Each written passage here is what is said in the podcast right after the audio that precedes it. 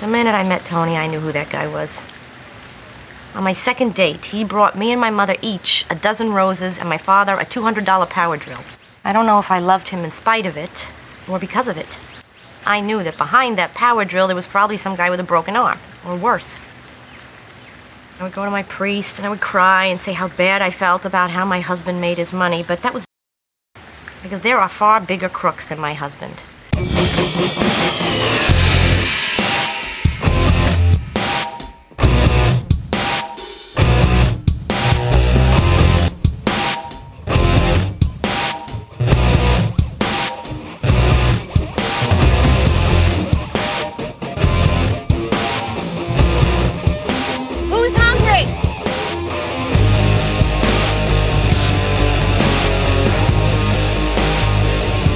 You don't come here for the sandwiches. I think you come because you miss us. Why don't you kill him? Put a bullet in his head.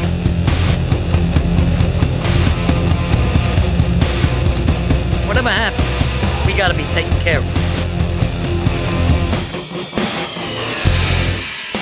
People think you're weak. They see an opportunity. Hallo und herzlich willkommen zu Episode 390 des Bahnhofs Kino Podcasts. Mein Name ist Patrick und bei mir ist äh, der Don persönlich, Don Daniel. Hallo. Buonasera, buonasera. Hi. Oh, ich liebe es. Ne? Ja, hat zwar überhaupt nichts mit unserem Thema zu tun, aber wenn, du, wenn du schon Don sagst, dann muss ich darauf irgendwie reagieren. Ja, Mobster-Party heute Abend. Hast du Trockeneis dabei?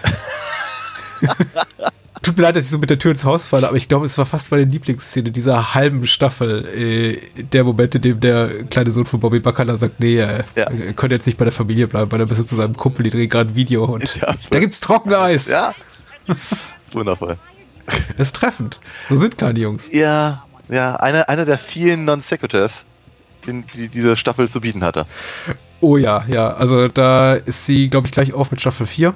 Mhm. Und äh, darüber wird es reden sein. Wir sprechen über Staffel 6 der Sopranos. Oder äh, alternativ auch Staffel 6.1 genannt, wobei David Chase eben darauf besteht, dass die beiden als äh, separate Entitäten, also dramaturgisch zu betrachten sind und eben nur Ja. aufgrund irgendwelcher Vertragsverhandlungen mit den Schauspielern überwiegend äh, als Staffel 6.1 und 6.2 vermarktet wurden. Ich, gl- ich glaube, das ist aber auch durchaus spürbar, ne? weil rein theoretisch, ich hatte schon so den Eindruck, wenn man keinen Bock mehr hatte, hätte man auch nach, der, nach dem Ende der Staffel 6.1 auch Ja, tatsächlich.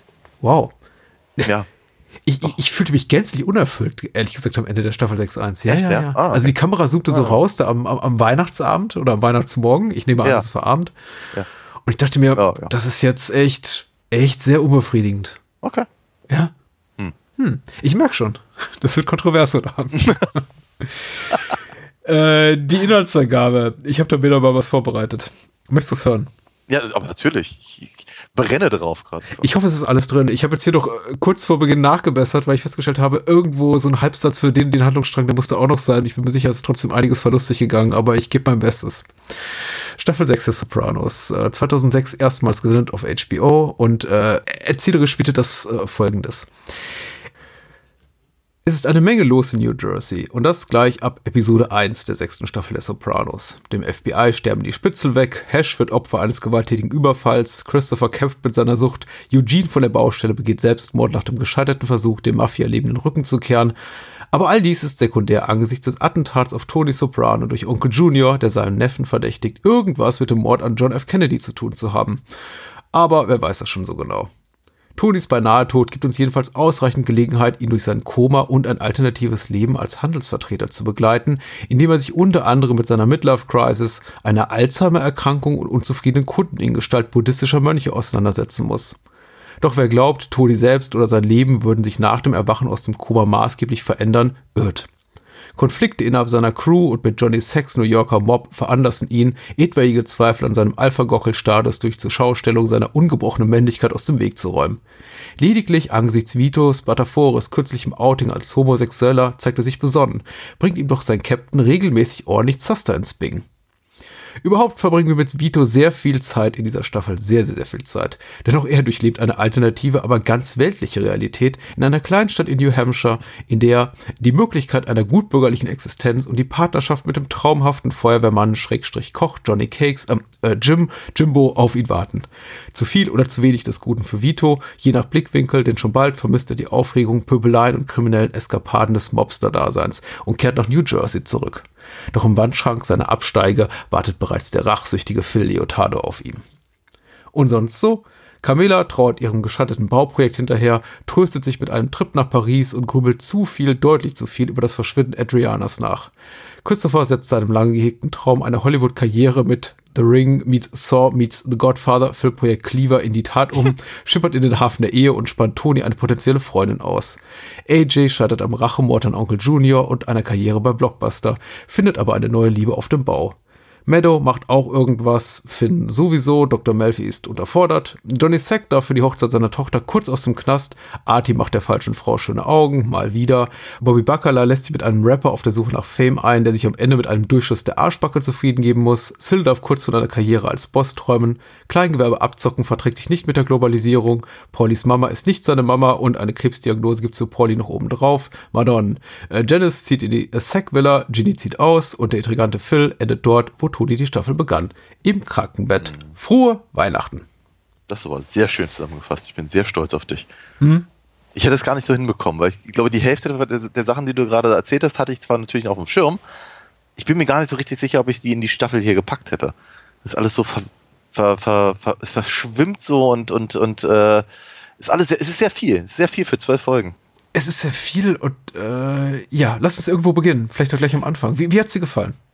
Ähm, ich muss ganz ehrlich sagen, die, die ersten, ich glaube so was ich so vier, vier Folgen oder mhm. sowas, bis eben Tony dann aus dem, aus dem äh, Koma aufwacht. Also drei Folgen, dann ist er ja, also praktisch in der vierten Folge ist er aus dem Koma raus. Richtig, ja. Ähm, sind hochspannend gewesen, weil sie eben völlig anders erzählen, weil sie ganz andere, ganz andere Struktur haben und äh, auch ein ganz anderes, äh, es, es, fühlte sich mhm. ganz anders an für mich. Ich hatte so das Gefühl, am Anfang kennst du, kennst du das, wenn du, wenn, wenn, also früher war das bei mir immer so, wenn ich, äh, wenn ich irgendwie im Sommerurlaub war und wie drei Wochen kein Fernseher gesehen habe und dann saß ich halt nach dem Urlaub wieder mhm. äh, das erste Mal vor der Flimmerkiste und es sah alles irgendwie unwirklich aus. Die Farben waren komisch und die Figuren bewegten sich hackelig und, und wie, also meine Augen mussten sich halt erstmal wieder an das Fernsehbild äh, gewöhnen. Und so in etwa fühlte ich mich halt in mhm. den ersten paar Folgen von dieser, von dieser Staffel. Dieses Gefühl hatte, das, das, das wirkt halt auf mich irgendwie ganz, ganz seltsam, irgendwie unwirklich und, und, und mhm. filmisch nicht greifbar.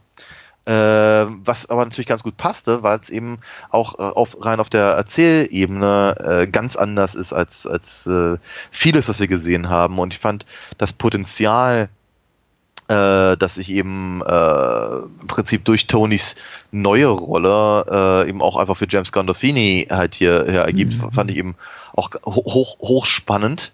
Äh, ich, ich, ich stellte zwischenzeitlich fest, dass ich irgendwie e, e, echt mehr mehr äh, Interesse an dem an diesem an diesem Heizungsvertreter hatte als an als an Tony selber ähm, und äh, de dennoch hatte ich aber so das Gefühl, dass für so eine mhm. Nahtoderfahrung war es mir irgendwie nicht schräg genug äh, und ich glaube so im, im, im Abgang habe ich mich so ein bisschen gefragt, warum warum habe ich das jetzt eigentlich drei Folgen lang so ausführlich mitverfolgen können dürfen müssen? Und was, was sagt das halt über die Serie selber aus und für Tony als Figur im weiteren Verlauf der Staffel? Weil ich glaube, der, der wichtigste Teil ist dann eben letztendlich der, in dem er eben vor, ja. äh, vor Steve Buscemi äh, steht und, und in diese, in diese jenseitige mhm. Gartenparty äh, gehen, gehen soll. Ich glaube, das ist halt der wichtige Punkt der ganzen Geschichte. All die ganzen anderen Sachen mit den unzufriedenen Buddhisten und so, da weiß ich halt nicht so genau, wohin mich das führt. Äh, ja, ästhetisch ist das Ganze natürlich bei weitem nicht so interessant wie andere Traumfolgen wie Funhouse oder The mhm. Test Dream. Äh, in der Staffel zuvor. Ja. Ähm, es ist eine subtilere Art des Traums oder ja, eine Alternativrealität, wie wir sie in den Sopranos schon öfter präsentiert bekommen haben. Ich finde sie auf ihre Weise auf jeden Fall auch sehr, sehr ansprechend. Äh, zielführend nicht unbedingt. Ich habe tatsächlich auch bei, bei, zumindest bei den bei beiden gerade genannten Episoden eher das Gefühl gehabt, ich weiß sehr, sehr konkret, was der narrative, was der dramaturgische Zweck des Ganzen war. Hier ja. war ich mir nicht so ganz klar darüber. Außer natürlich auch klar, ich habe die Hoffnung, mit mir getragen, dass sie Toni maßgeblich verändern. Also abgeschwächte ja. Hoffnung, weil ich eben auch wusste, wie es weitergeht. Ich hatte mhm. zumindest noch so vage in Erinnerung, was danach passiert. Und dass eben Toni nicht wirklich die aller, allergrößten Konsequenzen für sein echtes weltliches Leben daraus ziehen wird, was da irgendwie, was ihm bei seinem Traum begegnet. Und vieles ist ja auch sehr, sehr diffus, konfus, irreführend, die ganze Alzheimer-Diagnose, mhm. wo man sich dann schon fragt, worauf genau zielt die ab? Klar, da schlummert wahrscheinlich in Tonys Unterbewusstsein irgendwo so eine Art Angst davor, irgendwie die Kontrolle zu verlieren oder seinen Verstand zu verlieren, auch durch die Erfahrung mit Junior, der ihn ja erschossen hat, äh, angeschossen hat. Ich wollte gerade sagen, ich glaube, dass ich das darauf vor allem bezog, dass er aber dann letztendlich gar kein, gar kein Verständnis dafür hegt, dass eben offenkundig Junior nicht mehr weiß, was er tut und so. Also. Da, dann wiederum gab es aber auch tatsächlich so Elemente, aus denen konnte ich überhaupt keinen, keinen Sinn ziehen. Wie zum Beispiel die mhm. ganze, warum ist da mal ein Leuchtturm im, im Hintergrund zu sehen? Ist das das mhm. Licht des, äh, des, des Doktors? Des Arztes. Ja. Nee, des Arztes, genau. Der, der sich auch der, in der Form eine, eines Helikopters manifestiert hier und da. Richtig. Also das, das fand ich halt tatsächlich das, das, das, das, das am wenigsten verwirrendste. Solche, solche Sachen aus dem, aus der, aus der Quasi-Realität im, mhm. im, äh, im, äh, am Krankenbett auf diese Art und Weise in seinem Traum äußern äh, das, das habe ich halt schon, schon noch eher verstanden und auch irgendwie diese ganze Alzheimer Junior äh, Allegorie habe ich durchaus verstanden. Auch, auch, dass er halt für jemand anders gehalten wird. Ich meine, das ist ja, es ist ja durchaus so ein Punkt, der sich halt eben auch wie Rotz am Ärmel durch die gesamte Serie zieht, dass eben, dass Tony eben ein ganz, ganz großes Problem damit hat, wer er selber ist, wer mhm. er glaubt, dass er sein müsste, wie er glaubt, dass andere ihn sehen oder ihn sehen sollten, äh, gerade in Bezug auf seinen Vater und dessen äh, Erbe, wie er selber sein, sein Leben gestalten möchte und was seine eigenen Sehnsüchte sind und so und dass er sich halt komplett unverstanden fühlt, mhm. äh, ist natürlich etwas, was sich eben auch in seinem, in seinem, äh, seinem Koma-Traum äh, in irgendeiner Form widerspiegelt, weil keiner scheint ihn ja so richtig zu verstehen, sein Problem ernst zu nehmen und, und ähm, ich glaube, das ist auch der, der, Teil, den ich am interessantesten fand, dass mhm. er eben als, als, als, äh, als Traum-Tony anders damit umgeht. Ja. Dass er, dass er eben eher zurückhaltend ist und dass er, dass er eben nicht mit dem Kopf durch die Wand geht und, und äh, den Buddhisten halt irgendwie den Arsch aufreißt für die Art und Weise, wie sie ihn behandeln, sondern dass er eben eher eher ein bisschen unterwürfig ist und mhm. und und äh, also er gibt mir tatsächlich so. ähnlichen, sieht sich mit ähnlichen Problemen konfrontiert, die er auch in seinem Alltag als Tony Soprano äh, Mafia-Boss hat. Äh, bloß eben der Umgang ist ein völlig anderer und auch die Art und Weise, wie äh, Gandolfini das in seinem Schauspiel äh, vermittelt, ein, ein, völlig anderer. Er ist ja sehr viel auch, auch ruhiger in seinem Spiel. Äh, der New ja, Jersey-Akzent ja. fehlt äh, gänzlich. Ja, ja das fand ich eben auch faszinierend. Also sagen wir mal so, die ganzen inhaltlichen Querverweise auf seine tatsächliche Existenz, äh, die er hier in seinem äh, Koma erfährt. Es wird auch ständig darauf verwiesen, dass es quasi so eine, so eine Art Zwischenwelt ist, mhm. eine, eine Meta-Realität und der Barkeeper ihn mehrfach empfängt mit, ja, jetzt It's Dead in Here oder, oder irgendwie Tote Hose unterm Tresen und der, der, der, dergleichen. Also da ist jetzt mhm. auch das Drehbuch und auch die Inszenierung mitnichten so subtil, das wollte ich nicht Nein. sagen. Für mich Nein. aber eben auch wie vieles zuvor in der Serie wenig zielführend, weil ich nicht das Gefühl habe, irgendwie zwangsläufig was komplett Neues zu erfahren, was ich nicht in mhm. vorherigen Traumsequenz-Episoden der Sopranos auch äh, so oder so ähnlich schon gesehen habe. Und ja. dass Tony seine eigentlich eigene Existenz und auch seine eigene Männlichkeit und die Wahrnehmung durch andere andauernd hinterfragt. Mm. Das ist ja Thema seit Episode 1 dieser Serie. Absolut. Ich, ich will heißen, ich, ich, ich liebe den gesamten ersten Teil, das, das gesamte erste Drittel dieser, dieser Halbstaffel. Ich finde, mm. die beiden Koma-Folgen gehören zum Highlight der gesamten Serie. Ja. Ich, ich hatte unglaublichen Spaß daran, auch ihn inter interagieren zu sehen mit einer Frau, die offensichtlich nicht von Edie Falco gespielt wird, sondern irgendeine andere körperlose ja. Stimme ist, die damit ihm redet am Telefon. Ja. Fragt mich aber danach doch auch wieder mal zu wiederholten Mal, wozu das Ganze?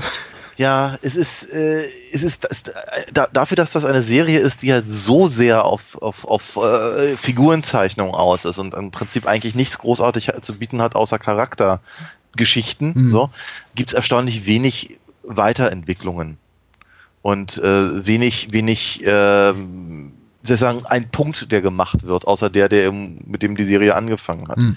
Also es ist natürlich schon so und das, ich glaube, das ist ist- ich, ich hatte eben auch im Laufe der, der, der, der restlichen Staffel hatte ich relativ häufig dasselbe Gefühl wie halt in der Staffel davor. Dieses, ich bin mir nicht sicher, ob ich das jetzt sehen will.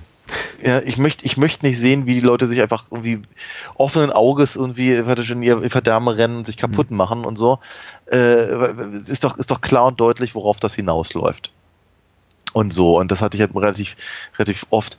Und dennoch passiert aber eben genau das. Du kannst Mhm. es halt auch nicht aufhalten, als, als Zuschauer schon mal gar nicht. Und ähm, es ist schon, also ich glaube schon, dass sie, dass sie gerade halt in, in, in Bezug auf den ja auch relativ häufig von Tony geäußerten Satz, eben, dass irgendwie jeder Tag sein Geschenk und so, Mhm. dass sie halt, glaube ich, nochmal deutlich machen wollen, dass er eben, vielleicht auch, vielleicht auch durch diese Koma-Episoden, dass er das Potenzial hätte, eben ein Leben zu führen, das, das bei dem nicht unbedingt andere zu Schaden kommen. Mhm. Er, er, er selber vielleicht sogar glücklicher wäre, wenn er sich nicht ihm ständig selber im Weg steht, wenn er eben nicht so ein rachsüchtiger Bastard wäre, der eben einfach ein großes Problem damit hat, wenn es anderen Leuten gut geht, zum Mhm. Beispiel. Ja, dass er, der eben dafür, dafür sorgen muss, dass, ähm, dass seine, dass seine, äh, seine, seine Schwester, die halt irgendwie vielleicht zum ersten Mal in ihrem Leben auf einem, auf einem, auf einem relativ guten Weg ist. Äh, Du hast aber Gutes über Janice gesagt, sehr schön.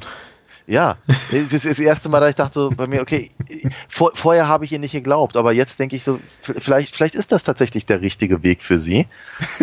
Und Tony macht's halt mit einer, mit einer, mit, mit, mit, mit Begeisterung kaputt und danach wird sie eben, also wenn sie dann im Rest der Staffel auftaucht, immer, immer widerwärtiger. Ja. Ja, und man denkt halt wirklich, das, das liegt eigentlich mehr oder weniger ausschließlich an der Garstigkeit von Tony. Ja. Und das das ist so wie, so wie er kann, er kann, er kann es einfach nicht. Er kann es nicht zulassen, dass jemand anders happy ist. Hm. Es ist ihm einfach nicht vergönnt.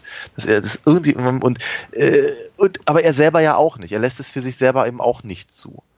Und sagen wir, ja, das ist keine neue Info, die wissen wir. Aber hier in der Staffel wird es eben nochmal noch mal relativ deutlich gemacht, eben an solchen Geschichten, wie eben wir gerade erzählte, mit, mit, mit Janice oder mit Bobby und, und äh, eben natürlich auch gerade und massiv halt im, äh, in der, in der, äh, in der ganzen äh, Story halt rund um Johnny Sachs und Ginny Mhm. und Anthony ganz am Ende denn der, also der äh, Anthony Jr. Äh, am, am Ende der Staffel und all das. Es ist, oder äh, natürlich ganz, ganz massiv Christopher. Ja, natürlich. Das, das, das, Tony liebt es, andere Leute in die Misere zu reißen. Vielleicht in dem Versuch, dass es ihm dabei selber besser geht. Mhm. Es tut es aber nicht. Und er ist unfähig, aus diesem, aus diesem, aus diesem Muster auszubrechen.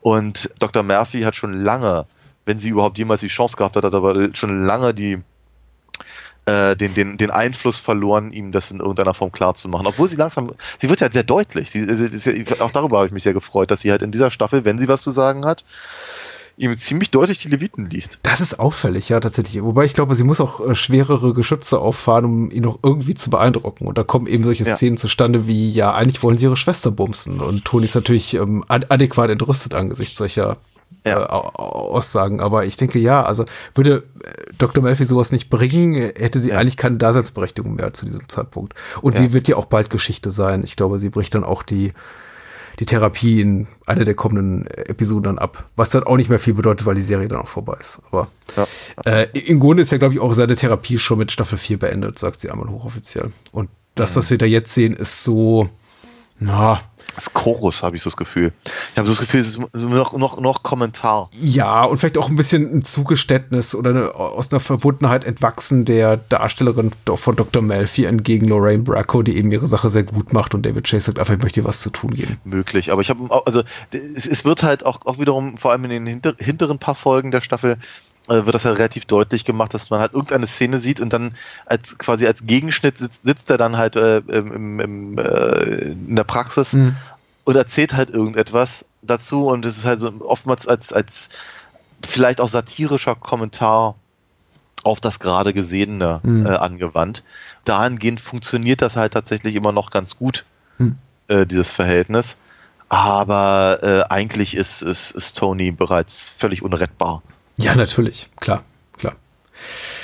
dann nochmal vielleicht einen Schritt zurück vor Tonys Koma. Äh, die, die Einstiegsepisoden, so die Season Premiers, sind ja immer ganz interessant, finde ich tatsächlich. Und ich Ja. fand es äh, tatsächlich überraschend zu sehen oder mich wieder daran zu erinnern, weil ich hatte die Serie jetzt auch seit langer, langer Zeit nicht gesehen, oder zumindest diese Staffel nicht, wie daran zu erinnern, wie, wie plot-heavy das Ganze ist. Also die erste Hm.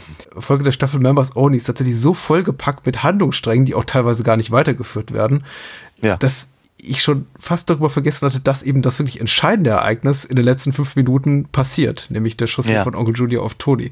Weil es gibt so viel, wir haben diesen ganzen Nebenhandlungsstrang mit Eugene Ponteservo, der eben hier nach Florida entkommen will mit seiner Familie nach einer Erbschaft und dann am Ende eben sich erhängen. Äh, wir haben den, den Überfall von Hash und seinem Schwager, Neffen, Sohn, wie auch immer. Ich glaube, ich glaube, es ist sein, Schwieger, sein, sein Schwiegersohn. Ne? Richtig, der äh, ganze Plot doch um Johnny, der da im Knast schmort, aber eben daraus versucht, seine Crew zu steuern.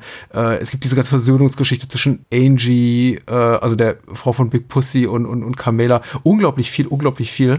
Und so auf Und, den und letzten natürlich auch die, Pro die, Proble die Probleme zwischen Carmella und ihrem Vater. Richtig, ja, oh ja. Die habe ich erstmal gar nicht erkannt ohne Bart, ehrlicherweise. Der seine Einfahrt auch sehr, sehr schlecht wässert, muss ich sagen. Also, ich habe Ja. mich gefragt, was er da gena- genau tut, aber er hält einfach einen Schlauch in die Einfahrt. Und ich, ich nehme an, er, sp er spritzt da irgendwie die, das Laub weg, aber Hm. wie das eben so ist vom achten Take. Äh, aber eben unglaublich viel und dann am Ende kommt, kommt das wirklich entscheidende Plot-Element rein. Ja, und ja, hat mich ja. dann doch wieder kalt erwischt. Also hat mir, hat mir Spaß gemacht. Und natürlich das FBI, das äh, die bereits, bereits besprochenen Spitzel verliert. Ich weiß gar nicht mehr, Adriana ist ja bereits tot, aber wie der ältere Herr heißt, der dann eben auch ähm, verstirbt auf dem Beifahrersitz. Ja, doch, durchaus. Also es ist, es ist rasant. Und Hm. ähm, Ich habe die William S. Burroughs Montage gar nicht erwähnt, äh, nach seinem Gedicht Seven Souls. Ja. Fand ich. ja, wobei ich, wo ich da ehrlicherweise nicht so ganz verstanden habe, warum. Ja. Also, ich fand es einen interessanten Einstieg, Mhm. der, sagen wir mal, eine gewisse Brisanz oder sowas da reinbringt. Ne? Mhm. So, wie, so, so, so, so hängen die ganzen Leute miteinander zusammen und das ist halt praktisch irgendwie der Fokus, den wir in diesem Jahr äh, setzen wollen. Mhm. So wirkt das halt auf mich, aber ehrlicherweise, mh, nein. Tut's, tut's halt denn doch nicht. Es ist so ein bisschen redundant im Laufe, im späteren Verlauf der Episode, weil eben dort viele Handlungsstränge dieser ersten Folge vor allem angerissen werden und dann eben später nochmal ausformuliert werden. Wir sehen eben hier quasi Vito bei den Weight Watchers äh, und Ja. äh, der, sein Gewichtsverlust wird dann eben aber noch dreimal später thematisiert und Ja, wir sehen, ja. wie sich Eugene und seine Frau über die Erbschaft offensichtlich freuen und zehn Minuten später haben wir dann eben noch eine Szene, in der, in der er in, in Tonys Office reinplatzt im Bing und sagt, hier übrigens, wir haben geerbt. Mhm. Ja, denke mir, ist sein ja, Anteil, Schön, das alles schon gesehen zu haben, ja. ja, ja. aber dann erzählt mir doch nicht nochmal. Mm, Ja, das ist ein guter, ist ein guter Punkt. Ist aber auch genau, genau das denke ich nämlich auch, weil sagen wir, auch etliche von den Punkten, die halt angesprochen werden, sind natürlich das, was, äh, was eben die Staffel auch sehr wohl halt weiter äh, treiben wird. Also das Problem zwischen, zwischen Phil und Tony, Hm. äh, do, quasi über, über durch Johnny und, und gerade dessen Aufenthalt im Knast ist Mhm. natürlich was, was sich durchzieht und auch irgendwie, was ich ja gerade sagte, das äh, Car Car Carmellas äh, Problem mit ihrem, mit ihrem Haus und so, das ist eben auch was, was sich in bis zur letzten Folge halt äh, zieht. Ähm, an, andere Punkte haben wir aber eben so oder so ähnlich auch schon mit anderen Figuren erlebt, die uns vielleicht sogar noch ein bisschen näher stehen. Hm. Ne, also dieses, dieses, das eben, äh, äh, das, das, das Problem halt, dass die, dass die, äh, die ältere Mafia-Generation offenkundig nicht mehr mit der modernen Welt klarkommt. Hm.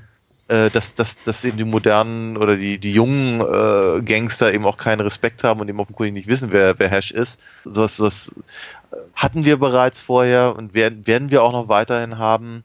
Das Problem, dass einer aussteigen will, Mhm. gerade natürlich auch in, in Anbetracht der Tatsache, dass er eigentlich ein Informant ist.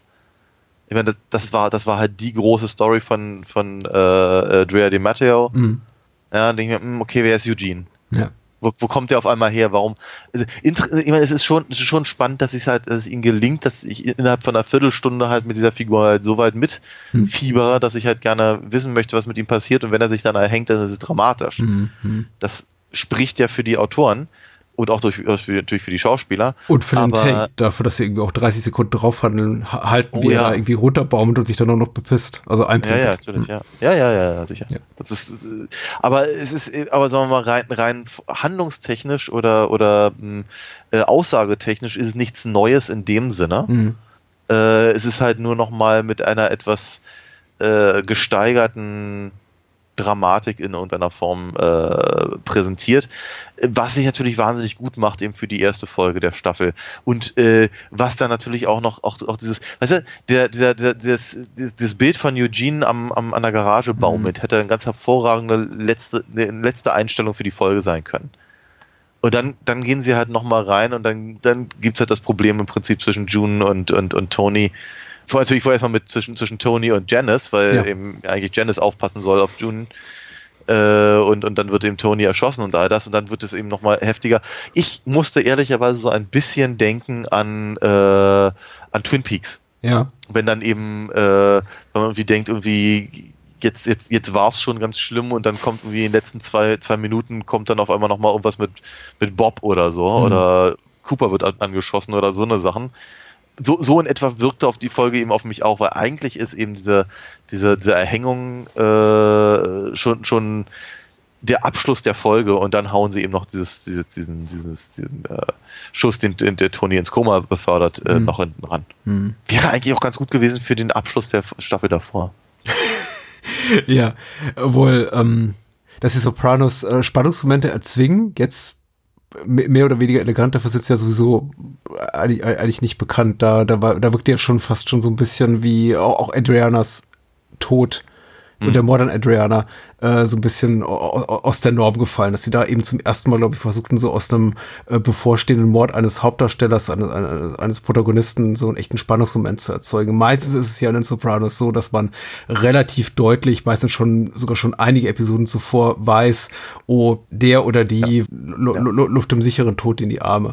Und so ist es eben auch hier äh, mit Eugene. Und äh, du, du, ich gebe dir vollkommen recht. Also angesichts dieser Tatsache, dass man eben von Eugene eigentlich sofort in dem Moment, in dem er schon weiß, in dem, in dem er Tony gegenübertritt und sagt, du, ich will raus, und Tony ja. eben nicht sagt, ja, okay, mach mal, sondern sagt, ja, weißt du, I don't think so. Oder, oder red mal mit Sil, man eigentlich schon ganz genau weiß, das ist irgendwie mhm. der, also entweder muss der fliehen und damit quasi den Groll seiner, seiner Crewmitglieder auf sich ziehen und wird dann wahrscheinlich um die Ecke gebracht. Oder. Dafür ist aber, dafür ist aber der Schauspieler zu unbekannt. Also. Ja, richtig. Aber das ist eben auch so, glaube ich, ein, eines der kleinen Beefs, die ich mit dieser Staffel habe, von der ich sagen muss, sie ist so meine am wenigsten liebste. Ich möchte nicht sagen, mhm. es ist irgendwie die schlechteste oder die dümmste oder die dümmste oder sowieso irgendwas, weil mhm. ich glaube, Sopranos war nie wirklich schlecht.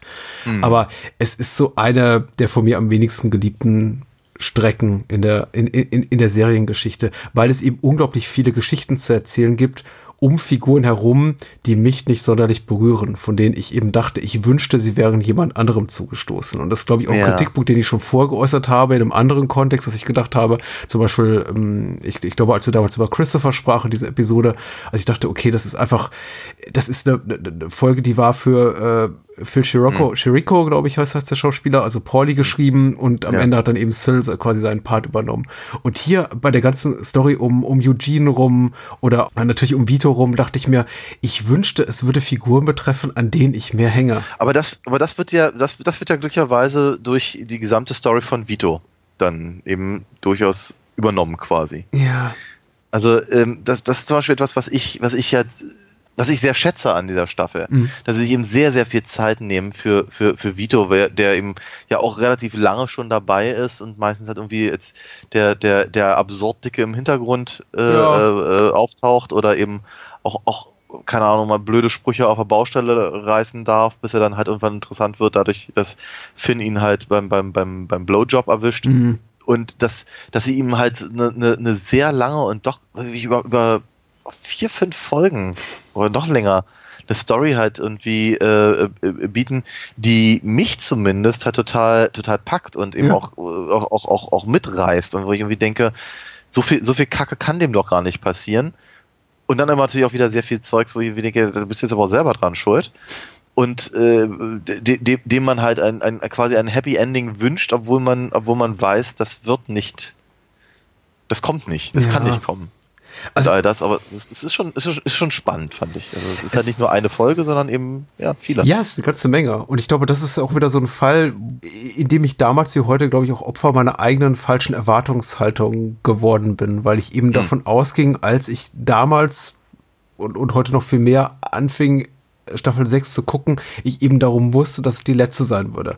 Und dadurch Ja. ist hat für mich emotional eine gewisse Dringlichkeit gegeben. Ich habe, ich gehe mit dem Gefühl da rein, jetzt muss aber auch wirklich was passieren, was quasi auf ein sinnvolles oder für mich zumindest irgendwie befriedigendes oder unbefriedigendes, ähm, wir werden über das Ende der, der, Serie reden, das nächste Mal, Ja. äh, Ende hinzusteuert.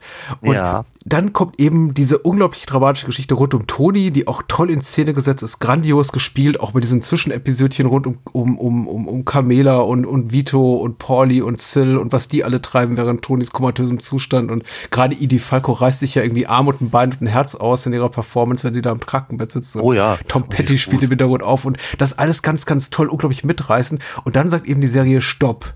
Hier sind, wie du schon sagst, vier bis vielleicht, glaube ich, sogar fünf Folgen. Ich glaube, Live Free or Die ist sechs und bis Cold Stones, also elf.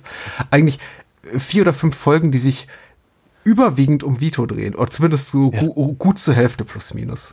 Ja, Eine ja. Figur, mit der ich eigentlich vorher kaum mich in der Serie jemals konfrontiert sah oder der ich nahe kommen konnte. Wie gesagt, der, wie, wie du schon beschreibst, der euch äh, bis, also in Staffel 5 so erst zum ersten Mal deutlich, also sehr präsent war mit als, als lustiger, dicker, der Hm. auch irgendwie so eine richtig fiese Ader hat, durchaus bedrohlich ist, aber und sonst nicht viel, nicht viel sagt. Ansonsten den Großteil der Serie bisher im Hintergrund stand. Ich glaube, so ab Staffel 3 aufwärts. Hm. Und ich muss mich jetzt mit dessen Schicksal auseinandersetzen und das ähm, ist nicht ununterhaltsam und ich habe großen Anteil auch teilweise genommen an ihm, also überraschend viel Anteil dafür, dass ich eigentlich mit seiner Figur vorher gar nichts zu tun hatte. Und an, an, an seiner Liebschaft auch mit Jim. Und ich konnte ihn gut verstehen, warum er eben da bleiben will in diesem Örtchen in Ja. New Hampshire. Und ist auch alles so schön, das ist fast so äh, wie, wie Dorothy im Lande Oz plötzlich. Ja, es ist halt, es ist halt im Prinzip die, es ist halt, ja, du hast es auch vorhin ganz richtig gesagt, dass es im Prinzip die, die Parallele ist zu, zu dem, zu der, zu der Koma-Vorstellung von, von Tony halt. Ja, aber die Serie macht dann, also äh, es ist auch so, dass in dieser Zeit, in der wir eben Vito beobachten, vieles andere so on hold ist und es vergeht eine unglaublich Ja. lange Zeit in der Serie. Also Ja. äh, Wochen und Monate vergehen, in denen man eigentlich Ja. kaum was mitbekommt aus New Jersey. Und ich bin ständig halt bei Vito. Da sprichst du was sehr Interessantes an, weil es ist tatsächlich on hold.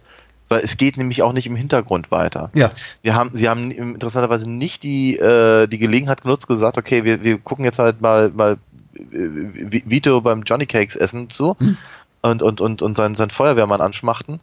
Währenddessen baut Carmella ihr Haus oder sowas. ja. Ne? Und wenn wir wieder zurück sind bei Carmella, dann ist ihr Haus fertig. Sondern praktisch im Prinzip, wenn wir wieder bei Carmella sind, dann ist diese Story genau an derselben Stelle wie in der ersten Folge der Staffel. Und dann auf einmal in der in der in, in der in der in der Christopher Folge gegen gegen Ende äh, also äh, hier in äh, Kaisha. Kaisha ja genau in der letzten Fo- Fo- Folge der der äh, der der Staffel quasi überschlägt sich's dann auf einmal die Ja. gesamte die gesamte Beziehung zwischen eben äh, Christopher und hier äh, Juliana Margulis Hm. die heißt sogar jo jo Juliana ne Ja, ja, die heißt Serie Juliana. Hm. Ja, genau. Schei scheint ja ein ewig langer Zeitraum zu sein, aber dann haben wir irgendwie in einer Folge, haben wir irgendwie, keine Ahnung, gefühlt irgendwie vier Monate abgehandelt. Ja, beinahe. Es sind, glaube ich, vier oder fünf Wochen. Die, die, ich glaube, die, die, die Folge beginnt mit äh, Carmella auf dem Weg zum Thanksgiving-Dinner und endet dann Wein am Weihnachtsabend. Weihnachten, ja. Ja, Ja, ja. aber Zu Beginn der Staffel sagt sie, bist du eigentlich weitergekommen hier mit dem Bestechen der Baubehörde, damit ich beim Bauprojekt weiterverfolgen kann? Und Toni sagt, nein, nein, nein, nein, nein. Und sagt hier auch, auch Sil, hier mach mal nicht zu viel Druck und ähm, lass das einfach irgendwie so im Sande verlaufen. Und dann spricht sie es aber auch fast nie mehr an. Ich glaube noch ein weiteres Mal, bis dann eben zur allerletzten Folge, bei der ja mittlerweile irgendwie sechs, acht, zehn Monate vergangen sein müssen. Es ist Ja. aber gefühlt tatsächlich, glaube ich, drei Tage eher her, dass sie es das letzte Mal angesprochen hat. also die, die, die, die Zeit läuft seltsam in New Jersey, habe ich so das Gefühl. Es klingt sehr nach Nitpicking, glaube ich, was wir gerade machen. nee, aber es ist halt doch etwas, was mir halt aufgefallen ist, eben weil, weil bestimmte Stories eben nicht von der Stelle kommen. Hm. während andere halt in wenigen Episoden oder tatsächlich teilweise in wenigen Minuten durchgehaspelt werden einfach. Und äh, wie, dachte so, okay, diese, diese ganze, die ganze Christopher-Geschichte Mhm. zum Beispiel, er kommt nicht so wahnsinnig häufig vor in dieser, in dieser Staffel. Er hat halt so ein paar, so ein paar Momente, ne? Also, äh, was ich halt, äh, Luxury, Luxury Launch, wo er mit, mit, mit Little Carmine äh, äh, Ben Kingsley trifft. Ja, er hat noch. The Ride mit seinem Ausflug mit Toni, wo sie die Wein, die Weinflaschen Richtig. klauen. Und in, Genau. in, in Folge 3 Mayhem darf er eben sein, sein Cleaver-Filmprojekt planen. Richtig, genau. Aber, wird, aber so wahnsinnig, wahnsinnig, wahnsinnig viel hat er eigentlich nicht wirklich zu tun. Und wenn, wenn er auftaucht, dann erfahren wir irgendwie riesen Schritte in seinem Leben. Ja, ja, natürlich. Ne, irgendwie, warst, warst du wie die ganze Weile nicht da? Auf einmal hast du eine, eine, eine Freundin, die wir noch nie gesehen haben. Nein. Und die wird dann aber schwanger. Ja. Und dann sind sie eigentlich auch sofort verheiratet. Ja. So, und dann erfahren wir wieder eine ganze Weile nichts von ihm. Nur, dass wir halt, in, in, weil er halt in The Ride irgendwie mit, mit, mit Tony äh, äh, ein Weinchen getrunken hat, äh, äh, kriegt er irgendwie Bock und, und, und, und fängt wieder irgendwie mit dem Heroin an. Und dann, dann, davon kriegen wir wieder die ganze Zeit nichts mit, nur bis, bis dann auf einmal zum Schluss, äh, wenn er dann auf einmal wieder voller Druff ist, im, zusammen mit Juliana und ähm, frustriert ist, weil er das Kinderzimmer planen muss oder so. Also, es, deswegen sage ich halt, ich glaube, die Zeit läuft in, in New, Jer New, Jersey wirklich seltsam. Christophers Drogensucht war ja immer so ein heikles Thema. Die war einfach immer so nach Drehbuchnotwendigkeit einfach da Ja, genau. oder auch mal nicht. Und ist auch gerne Ja. mal für eine ganze Staffel verschwunden, wenn sie eben nicht benötigt wurde, wenn man gesagt hat, ja, Christopher muss jetzt irgendwie wieder verrennen oder verzweifeln oder in eine ausweglose Lage geraten, dann war sie Ja. plötzlich wieder da im Skript. Und hier ist Ja. es jetzt eben auch so.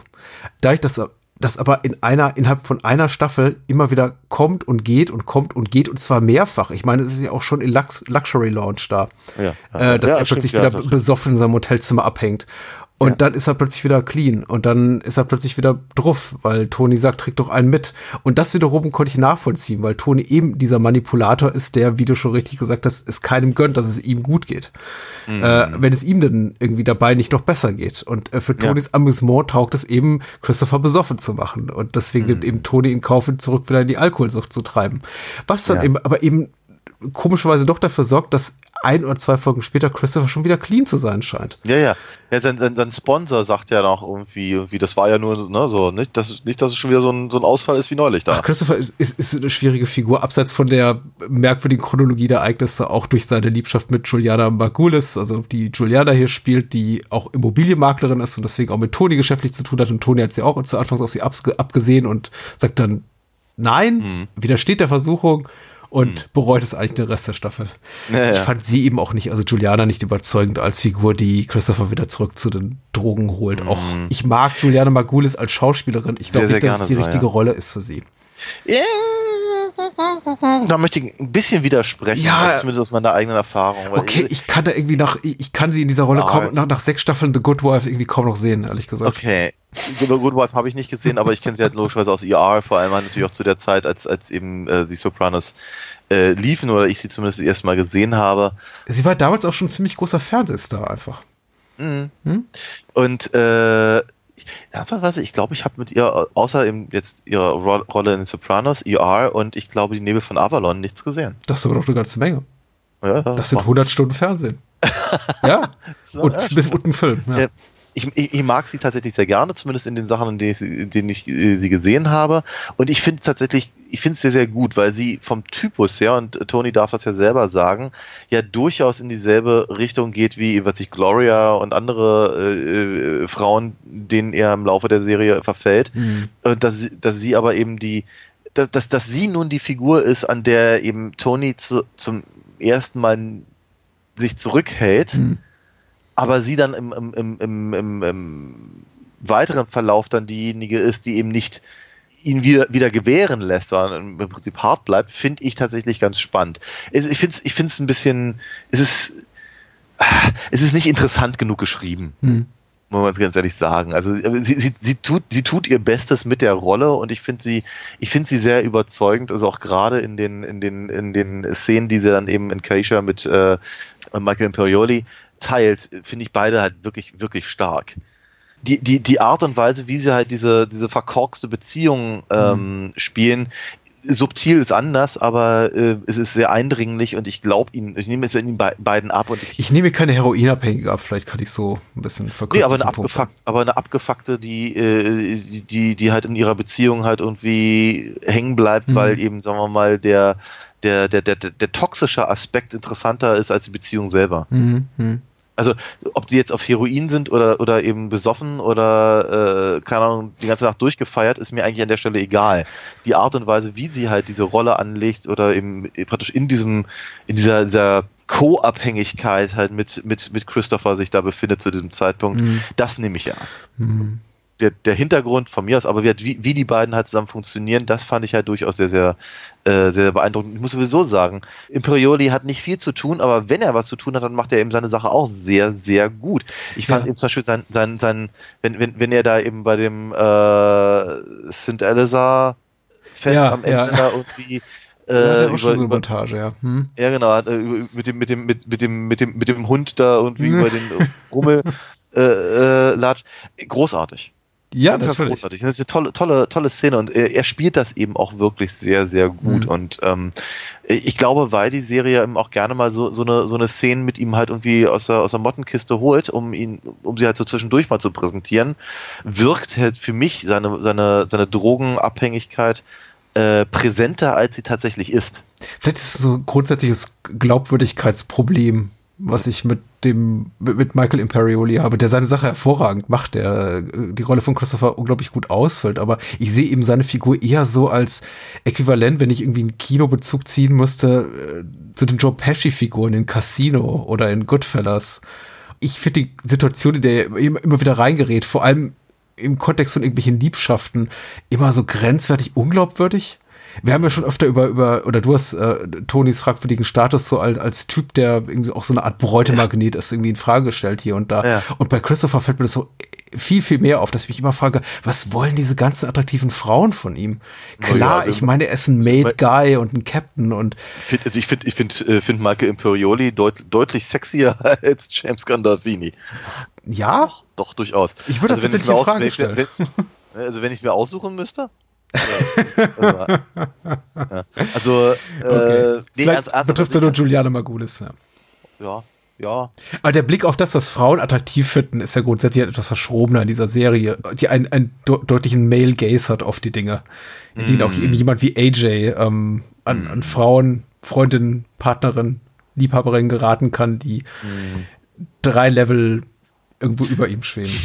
Wobei ich ja mal sagen muss, und das hatte ich beim letzten Mal schon gesagt, und hier finde ich, äh, gut, er arbeitet sich wieder von unten nach oben, habe ich das Gefühl, im Laufe der Staffel, weil er fängt halt als ganz schöner, ganz schön hässlicher Slacker halt an, aber ähm, gegen Ende der, der, äh, der sechsten Staffel hat sich AJ schon wieder ganz schön gemausert. Ja. Und äh, ich finde, ich finde eben, ich finde eben, ähm, was hatte ich beim letzten Mal schon erwähnt, Robert Eilers äh, wachsende Schauspielkunst Mhm. Macht Spaß zuzugucken. Ja. Und äh, wir, se- se- se- seine Figur wird halt nicht tiefgründiger dadurch, aber ähm, ich, er, er hat au- auch, auch AJ hat halt im Laufe dieser Staffel viele Momente, bei denen ich irgendwie denke, ja, es, ist- es, ist, es, ist, es funktioniert. Die, der, der, der Weg, den diese Figur beschreitet, ist nachvollziehbar und ein richtiger und selbst wenn er offenkundig mit seinen, weiß ich, wie alt der da sein sollte in der, in der Serie, also in der Staffel, weiß ich, 18 oder sowas Mhm, vielleicht? mhm. 17? Weiß ich, nicht- ich weiß nicht mehr so genau. Ja, mal aber auf, auf, sicher. auf, auf jeden Fall ähm, ist äh, die, er hat offenkundig in seinen 17 Jahren immer noch nicht gelernt, wie er mit seinen Eltern um, umgehen kann. Aber ähm, Dinge, die er halt so sagt, sind, sagen wir mal, zumindest inhaltlich nicht immer falsch. Es, ist, es fiel mir massiv halt auf, Hm. dass sich AJ zwar komisch benimmt und auch wirklich grenzwertige Entscheidungen trifft Hm. und, und, und äh, äh, ich, ich aber immer, immer verstehen kann, wo er herkommt und warum er das tut. Hm. Und das, das war das zwar nicht, nicht, nicht, nicht gutheißen kann, aber sage, okay, ich verstehe es halt. Und äh, das, was er eben seinen Eltern an den Kopf wirft, ist wird oftmals nicht, nicht clever formuliert und eben schon mal gar nicht im Umgang äh, sehr, sehr durchdacht. Hm. Ähm, aber inhaltlich nicht falsch, weil Tony und äh, Carmella sind schlechte Eltern. Ja, ja, und er nimmt damit so ein bisschen die kritische Rolle ein, die Meadow vorher inne hatte, die ja zudem total. aus der Serie einfach rausfällt, weil ihre Richtig, Figur auch aus, auserzählt zu sein scheint. Und ähm, ich finde auch ganz gut, wie die Autoren der Serie das dadurch kompensieren, dass sie eben auch ähm, Robert Eiler als AJ eben diese kritischen Aussagen machen lassen, die oft genug einfach patzig und rotznäsig rüberkommen, aber Ja. in denen, da, da stimme ich dir absolut zu, auch, auch äh, durchaus Wahrheit steckt. Also gerade wenn es eben darum geht, dass er darauf verweist, äh, durch die Blume mal mehr oder weniger geschickt, dass eben aus ihm ja nichts werden kann, wenn er aus so einer verkorksten Familie kommt. Ja. Also was soll er schon tun? Ja, es, es, spie es spiegelt sich aber auch, ich finde auch gerade seine, seine, seine, mh, seine traurigen Versuche, Mhm. irgendwie den harten ähm, Mafiasohn raushängen zu lassen, äh, finde ich aber auch, also ersch äh, erschütternd berührend. Ja. Weil, weil ich, weil, weil, weil es eben auch so, so, so schön widerspiegelt, äh, die, die, die Probleme, mit denen sich Tony selber im, im, im Zusammenhang mit seinem Vater und natürlich auch seiner Mutter äh, und seinem, seinem Onkel ähm, äh, wiederfindet ähm, und wie sich das eben im Prinzip auf seinen, auf seinen Sohn auswirkt. Und eben wie, wie sehr sich aber eben auch die Zeiten geändert haben und, und äh, auch die ein oder andere äh, Medienkritik mit dabei ist und so. Das ist schon, da, da, da haben sie halt schon durchaus ein paar sehr interessante Punkte. Also je mehr ich darüber nachdenke, umso eher hätte ich, glaube ich, ganz gut gefunden oder interessant zumindest gefunden, wenn diese Staffel aus Einzelepisoden bestanden hätte, die sich halt einer Figur widmet, Mhm. Mhm. widmen, um dann halt im Prinzip zu sagen, so jetzt haben wir, jetzt, jetzt gucken wir mal, was eben all das, was wir bisher gemacht haben, mit AJ macht. Jetzt gucken wir uns mal an, was, was eigentlich eben äh, von mir aus äh, äh, Ju- Juniors Problem ist oder Ja. sowas. Oder, oder Bobbys oder Mhm. so. Das ist halt diese mehr oder weniger so eine, so eine, so eine, so eine Mo- Movie of the Week Geschichten halt machen würde, Mhm. äh, um nicht eben bestimmte Geschichten, die sie eben nicht zu Ende gedacht haben, um auf zwölf Staffeln auszudehnen. Mhm. Auf zwölf Weil Folgen, zwischendurch ja. tun sie es Mhm. ja. ja. Ja, ja, ja, ja. Ich könnte mir sogar, ich könnte mir sogar vorstellen, dass wenn man zu viel Zeit hätte, man diese Staffel so schneiden könnte. Ja, alle, alle, alle Videofolgen äh, so auseinanderfriemeln, dass halt im Prinzip eine, eine 90 oder 200 Minuten äh, äh, Episode praktisch mit, mit, mit Vitos Werdegang erzählt werden würde. Ich glaube, das würde funktionieren. Ja, natürlich, ja. Also ich muss sagen, ich fand ja erzählerisch dramaturgisch die ganze Staffel ein bisschen hakelig. Ich war dann zum Ende versöhnt, weil eben vieles dann doch auf den letzten Metern Sinn ergibt und auch quasi dieses spiegelbildliche Ende dann mit Johnny Sack im Krankenhausbett, dem eben Ja. Tony quasi so sein Wissen, seine Weisheit, die er eben auch aus seiner Phase im Krankenhausbett gezogen hat, dann so mit auf den Weg gibt. Das ist einfach ein schöner Abschluss. Das ist erzählerisch komplett rund. Und auch, und auch, auch, auch die Trän das Tränchen in, in Firts Auge, Ja, da, wo er sich ja. so aufgeregt hat, dass, dass, äh, dass ähm, äh, Johnny Sack eben bei, bei der, wenn, wenn er abgeführt wird, bei der, bei der Hochzeit seiner, seiner Tochter äh, in Tränen ausbricht. Über, überhaupt die, die, die Schauspieler und ihre Rollen, also gra- gerade Frank Vincent al- al- als Phil, der eben auch so eher, eher so eine One-Trick-Pony-Figur spielt, die im Grunde nur dafür da ist, bedrohlich da rumzulavieren und irgendwie ab und zu wirklich böse, böse Spitzen vor sich zu geben und immer damit zu drohen, dass er gleich jemanden umbringt. Die erfüllt ja auch der Schauspieler, also Frank Vincent, mit echtem Pathos. Das ist richtig, Oh ja. richtig gut gelungen. Und äh, ähnliches gilt eben auch für, für Johnny Sack. Das macht die Serie schon gut, aber zwischenzeitlich dachte ich mir schon immer und immer wieder und noch viel mehr, glaube ich, als in den vergangenen Staffeln, wobei ich dem Pro Problem, diesem erzählerischen auch schon, glaube ich, des Öfteren begegnet bin, fragte ich mich, warum das Ganze? Warum sehen wir jetzt so viel hiervon? Warum sehen wir so viel von, von Cleaver? Warum sehen wir jetzt so viel von Paulys Beef mit seiner Mutter oder von Bobby Ja, Baccalas Stil mit dem Gangster-Rapper und Das finde ich ja wenigstens ein Abschluss, die Geschichte. die. Geschichten finden Abschluss, ja, aber sie sind auch für das große Ganze eher redundant, sondern glaube ich eher dem, aus dem Anspruch geboren, äh, Schauspielern, mit denen wir schon sehr, sehr viel Zeit verbracht haben, in den vorhergegangenen fünf Staffeln, was zu tun zu geben. Und klar. eigentlich haben die nicht wirklich viel zu tun. Das einzige, Ja. der einzige, der wirklich viel, von- äh, die einzige Nebenfigur, die viel von Konsequenz zu tun hat, ist Vito.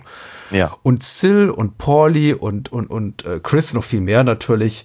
Solche Leute, die kriegen eben alle so ein kleines Stück vom Kuchen ab, aber eben nicht so richtig viel. Und auch nicht so richtig viel von Konsequenz. Die leben alle ungefähr in ihrer kleinen Blase und haben so ihre eigenen kleinen Probleme. Die sind meist innerfamiliär oder mit bestimmten, haben mit bestimmten Leuten zu tun, mit denen sie geschäftlich im weitesten Sinne zu tun haben, wie zum Beispiel diese ganze kleine Nebenhandlung um, um Pauli und Patsy, wenn sie da versuchen, bei irgendwelchen Franchise-Nehmern ähm, äh, Schutzgeldzahlung einzutreiben, was total amüsant ist. Großartig. Es Das ist super amüsant. Spaß, ja. und ein schöner, schöner Kommentar natürlich auf die zunehmende Globalisierung und Franchisierung unserer Gesellschaft und dass durch das einfach bestimmte Geschäftsmodelle, dass der, der, der Mobster so nicht mehr funktionieren. Das ist schon irgendwie alles ganz toll. Aber ah, wie, wie gesagt, auch äh, für mich immer ein bisschen zu, mit dem Gefühl verbunden, zu diesem Zeitpunkt in der Serie, wo ich eigentlich andere, dringlichere Fragen habe, die ich beantwortet sehen will, Ja. nicht von primärem Interesse für mich, wie jetzt Ja. dies passiert oder Chrissy mit Carmine Jr. in Mhm. Hollywood mit Ben Kingsley und Lauren Bacall abhängt. Ich glaube, das ist tatsächlich die schlechteste Folge der, der gesamten Serie. Das ist mit die schlechteste Folge der gesamten Serie. Ich gebe dir recht, ja. Ja, okay. So, so, so formuliert funktioniert es auch. Ich, und für, für, für, für sich alleine gesehen finde ich die amüsant. Mhm. Ich, ich, ich mag Ben Kingsley wahnsinnig gerne. Und ich habe mich sehr gefreut, Lauren mal wieder zu sehen. Ja. Wa- Was da funktioniert und auch wie, wie, wie sich eben Chris und, und, und Carmine da eben benehmen und eben off- offenkundig glauben, äh, äh, gerade irgendwie ähm, mit Mo Green in, in, in Las Vegas zu, zu, zu reden oder so. Mhm. Äh, also als wären sie aus dem falschen Film gefallen. Ähm, das, das ist charmant. Und die für sich alleine gesehen funktioniert die Folge durchaus, glaube ich, ganz gut. Aber im Großen und Ganzen bringt sie halt überhaupt nichts, nicht mehr zu diesem Zeitpunkt. Und ähm, ich finde sie anstrengend. Ist eine der, eine der, eine der Folgen, die mir, die mir, glaube ich, am meisten ähm, im Kopf geblieben ist, Mhm. Weil ich sie, glaube ich, mit am schlechtesten fand. Ja. Sie macht im Grunde eben das und die Folge ist ja wirklich fast strikt zweigeteilt. Wir sehen ja fast nichts in dieser Folge, außer den Handlungsstrang um Artie und den Handlungsstrang um Christopher. Und im Grunde Ja. sind es beides Geschichten, die wir so oder so ähnlich schon einmal erlebt haben. Wir kennen die ganze Geschichte um Christopher Ja. rum aus dieser Episode mit John Favreau, wo er zum ersten Mal quasi Genau. bei einem, bei einem Shooting und diese ganzen Typen da auch kennenlernt und im Grunde die fast, fast dasselbe durchlebt, bis auf den Besuch in der Lux Luxury Lounge, der ihn ja sehr, sehr, sehr tief beeindruckt. Und Artie er hat das eben auch alles schon mal durchlebt, was wir da sehen. Natürlich. Dass er sich Ja. mit falschen Leuten einlässt, dass er sich der, dass er der falschen Frau schöne Augen macht und ähm, Mhm. da, weil man geht eben aus dieser, aus dieser Stunde raus und denkt sich, hm, okay, war das jetzt echt wirklich zwingend, kurz vor Abschluss der, der sechsten Staffel, der vorletzten Staffel der Sopranos, Ja. äh, das interessant. noch, zu erzählt zu bekommen? Ja, absolut. Und ich mag, ich mag Artie so wahnsinnig gerne. Ich glaube, Artie ist meine absolute Lieblingsfigur der gesamten Serie. Okay. Ich, ich, ich freue mich immer über seine Geschichten und ich freue mich über, also, oder also schlimmer noch, ich möchte eigentlich gar nicht wissen. Ich möchte gar nicht wissen, wie kaputt der jetzt schon wieder ist und, und, und wie er sich halt wieder zum Nappel macht und all das. Aber ich freue mich eben auch dann über, über, über, sagen wir mal, so lyrische Momente, wie er, wenn er dann anfängt, eben dann die, den, das, das Rezept von seinem Großvater dazu zu, vorzubereiten und all das. Das ist schön. Ich mag Artie einfach. Ich, aber andererseits, ich brauche ihn auch nicht in dieser Serie. Oder zumindest nicht mehr zu diesem Zeitpunkt. Ich glaube, er war mal ganz wichtig, also auch gerade um, um, um Tony Mhm. zu erden in irgendeiner Form. Um zu zeigen, wo er herkommt, wie, Mhm. wie, wie Tony sein könnte, wenn er eben nicht seinem Vater nachgeeifert wäre oder hätte. Ähm, ich finde es interessant, tatsächlich Arties Geschichte mit, mit der von Christopher zu äh, so gegen, gegenzuschneiden. Mhm. Ähm, aber ich gebe ich, ich geb dir völlig recht in deiner Einschätzung. Ich glaube nicht, dass die siebte Folge der, der, der quasi letzten, mindestens aber vorletzten Staffel sich genau diesen schon mehrfach äh, so oder so ähnlich gesehenen äh, Geschichten widmen muss. Die, ähm, der Handlungsstrang um Artie läuft ja we- weitgehend auch in, in, in Tonys Abwesenheit ab. Und das Ja. fand ich tatsächlich diesmal ein bisschen störend. Ich finde, Artie funktioniert im Zusammenspiel mit Tony immer sehr, sehr gut. Ja. Und im Grunde haben sie auch nie aus der Figur, zumindest nach meiner Auffassung, das gemacht, was sie aus ihr hätten machen können. Also da liegt, das da liegt, da liegt Potenzial, da schlummert einfach Potenzial, was sie niemals komplett ausgeschöpft haben. Und das kann man jetzt, glaube ich, so sagen an dieser Stelle, weil das ist hier die letzte wirklich Artie-centric Episode, die es gibt. Da, da wird Ja. nicht mehr viel kommen in der zweiten Hälfte der sechsten Staffel oder in Staffel 6, Ja. 2, wie auch immer man sie nennen mag. Ja. Und das finde ich so ein bisschen schade drum, weil er im Grunde Artie ist wirklich ein langjähriger Freund von Tony, den Tony ganz zu Beginn der Serie betrügt, hintergeht und Mhm. der eigentlich der einzige ist, der, ist, der in der Lage ist, sich gegenüber Tony in einer Art und Weise zu äußern, in aller Deutlichkeit, die kein anderer seiner, der, der Mensch, die Tony umgeben hat, diese Möglichkeit. Und gerade diese Frage, Ja. Wer sind meine echten Freunde, wem kann ich trauen und Oh wer, ja. irgendwie, wer, wer, wer lacht mir nur nicht zu, weil ich eben der Boss bin, das treibt ja auch Tony um. Und wurde auch so in der letzten Staffel mal wirklich ausdrücklich so formuliert. Ja, und klar. da hätte Artie einfach, die, die Figur von Artie unglaubliche Möglichkeiten gehabt, ihn auch nochmal wirklich so aneinander rasseln zu lassen mit Tony. Und das ist einfach nie passiert. Und das fand ich einfach Nein. so rückblickend ein bisschen schade. Ich mag aber die Figur auch sehr gerne. Also ich bin ja auch bei dir. Ähm, aber es ist, ist sehr, sehr gut beobachtet, da möchte ich auch noch mal ganz kurz reinschlagen, weil ich glaube, sie haben halt diesen, dieses eine, diesen einen Moment, wenn, äh, wenn Artie dann im Krankenhaus liegt und Tony halt bei ihm ist und Artie ihm tatsächlich, soll ich sagen, nicht die, nicht die beste Minute sich aussucht, um, um Tony die Meinung mal zu sagen. und äh, Ton- Tony halt sauer ist und quasi mehr oder weniger mit ihm bricht hm.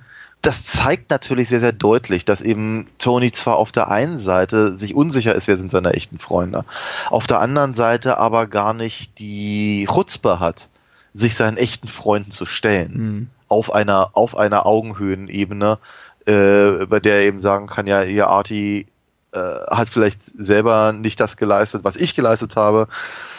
aber er ist derjenige, der mir sagen kann, wo ich fehl, fehl Artie, Artie wäre vermutlich, vermutlich, wäre der bessere Konziliere als Sil. Zumindest, zumindest, zumindest was das, was das persönliche Seelenheil von Tony angeht. Ja, aber dann, dann stoppert da eine Tänzerin ins Bing rein, die Artie mit den Finger wickelt. Und, Natürlich. Ja. Ja, aber daraus könnte man bestimmt gute Geschichten erzählen. Ich glaube ähm, auch, ja. ähm, Genau, nee, aber, wir, aber du hast natürlich völlig recht. Sie haben halt da nie wieder was wirklich groß, großartig draus gemacht. Aber nicht mal in Abwesenheit von Artie. Mhm.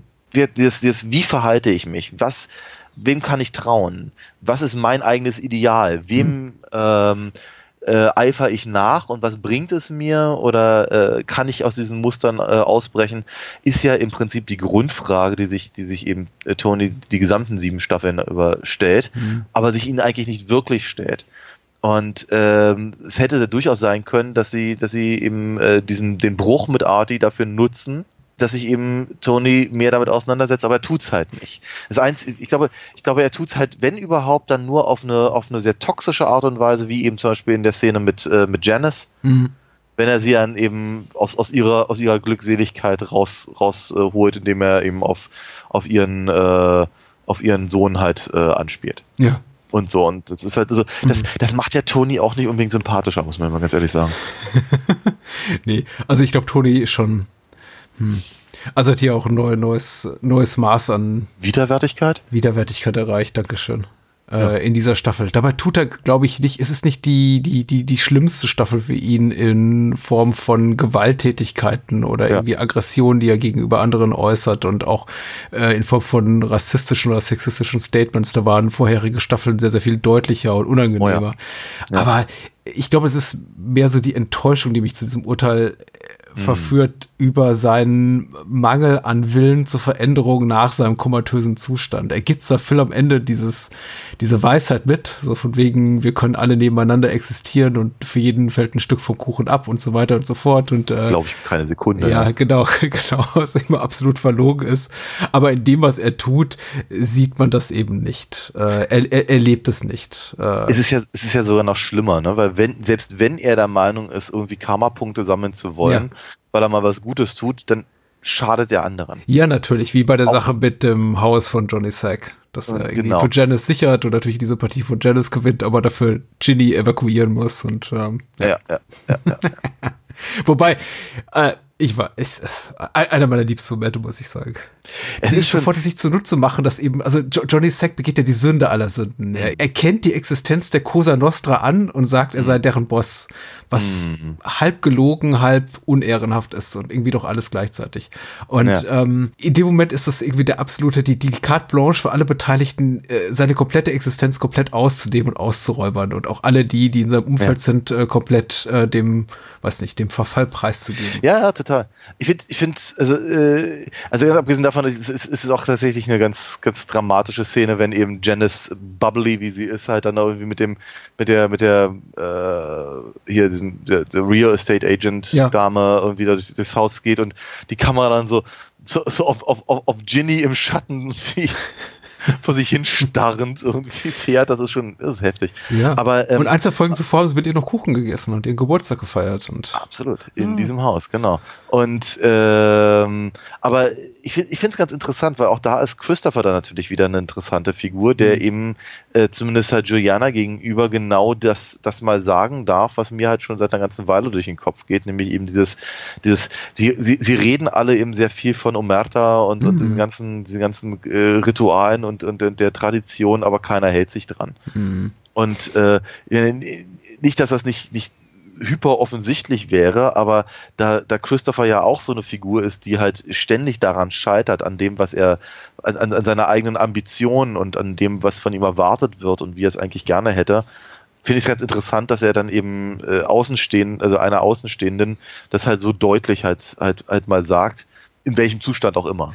äh, das fand ich tatsächlich auch gut an der Figur von Juliana, dass, ähm, also in der Art und Weise, wie sie geschrieben ist, dass es sie überhaupt nicht zu interessieren scheint. Weil ja wir viele Figuren sehen in dieser Serie, so gerade Außenstädte, die dann sagen, oh, gib mir mehr oder die irgendwie mehr oder Ja, ja. weniger geschickt irgendwie äh, Situationen raushandeln oder rausspielen, in denen sie einfach mehr erfahren darüber. Und auch äh, selbst Dr. Melfi ist ja auch heimlich interessiert an allem, was Toni da zu Hm. erzählen hat. Sie ist ja schon so ein bisschen gossipy. Und im Grunde Natürlich. interessiert Und- sie das natürlich alles brennend. Ja, und, und Elliot Kupferberg natürlich sowieso. Ja, natürlich. Mehr. Großartig. Ich freue mich immer, wenn. Ja, er hat nur einen kurzen Moment, aber der ist natürlich wieder golden. Äh, aber Juliana ist tatsächlich interessant und auch anders und dadurch auch sy- sympathisch in ihrer Darstellung, weil sie das überhaupt nicht zu berühren scheint. Es spielt für sie Ja. überhaupt keine Rolle. Diese ganzen Statusgeschichten, das ist vielleicht auch mit ein Grund, warum ich sie als Figur so ein bisschen unglaubwürdig finde. Nichtsdestotrotz natürlich interessant, wenn äh, Christopher zum ersten Mal, glaube ich, so richtig im Beisein von irgendeiner dritten Person, die nicht involviert ist in dem Mob, so richtig vom Leder zieht und auch tatsächlich Tony deutlich kritisiert. Das hat er auch gegenüber Adriana schon getan, aber da, da, da bestand eben eine langjährige Partnerschaft. Ja. Und sie das überhaupt nicht zu berühren scheint. Sie sitzt einfach daneben und denkt sich, ja, wo- Es ist, es ist, es ist glaube ich, auch ein Unterschied. Ne? Gegenüber äh, Adriana hat, hat, hat ähm, ähm, Christopher eher, sagen wir mal, seinen eigenen Status bemängelt. Ja. Ne? Ich, so nach dem Motto, ich, ich, ich mache und tu und reiß mir den Arsch auf, aber ich komme hier nicht weiter, weil Tony mir, äh, mir nicht vertraut. So, so zusammengefasst. Und gegenüber Juliana sagt er, äh, ich reiß mir den Arsch auf und ich weiß eigentlich gar nicht warum, weil es hat doch alles keinen Sinn. Und keiner von denen hält sich an irgendwas, was irgendwie mal abgemacht war. Ja. Und eigentlich fühle ich mich verraten. Mhm. Verraten von meiner eigenen Familie. Und äh, das ist schon. Das ist zwar, das ist zwar irgendwie nur so, ein- so, ein- so, ein, so ein Halbsatz irgendwie in einer Folge, die sich eher darum dreht, wie, wie Christopher eben, sagen wir mal, seiner Drogensucht wieder frönt und dabei ähm, Tony auf, auf seine deutlich schlechtere Seite zieht. Hm. Aber, aber ich glaube, aber diese, diese Offenbarung Hm. fand ich halt fast dramatischer als eben die, die, die anderen äh, äh, Mo- Momente. Hm. Ich habe schon so das Gefühl, dass halt ein, äh, wenn wenn es einen roten Faden in dieser Staffel gibt, dann ist das die Deillusionierung Hm. der eigenen, der eigenen Sache. Ob das jetzt eben, was ich, Johnny Sack ist, der halt diese ganzen Zugeständnisse macht, wenn er im Knast sitzt. Auch sicherlich eben die ganze, die ganze, der ganze Komatraum von Tony, der Mhm. eben, sag mal, die, die Banalität vielleicht der Probleme von, von, von Tony auf ein anderes Level bringt, oder eben, was wir eben gerade über Christopher gesagt haben. Hm.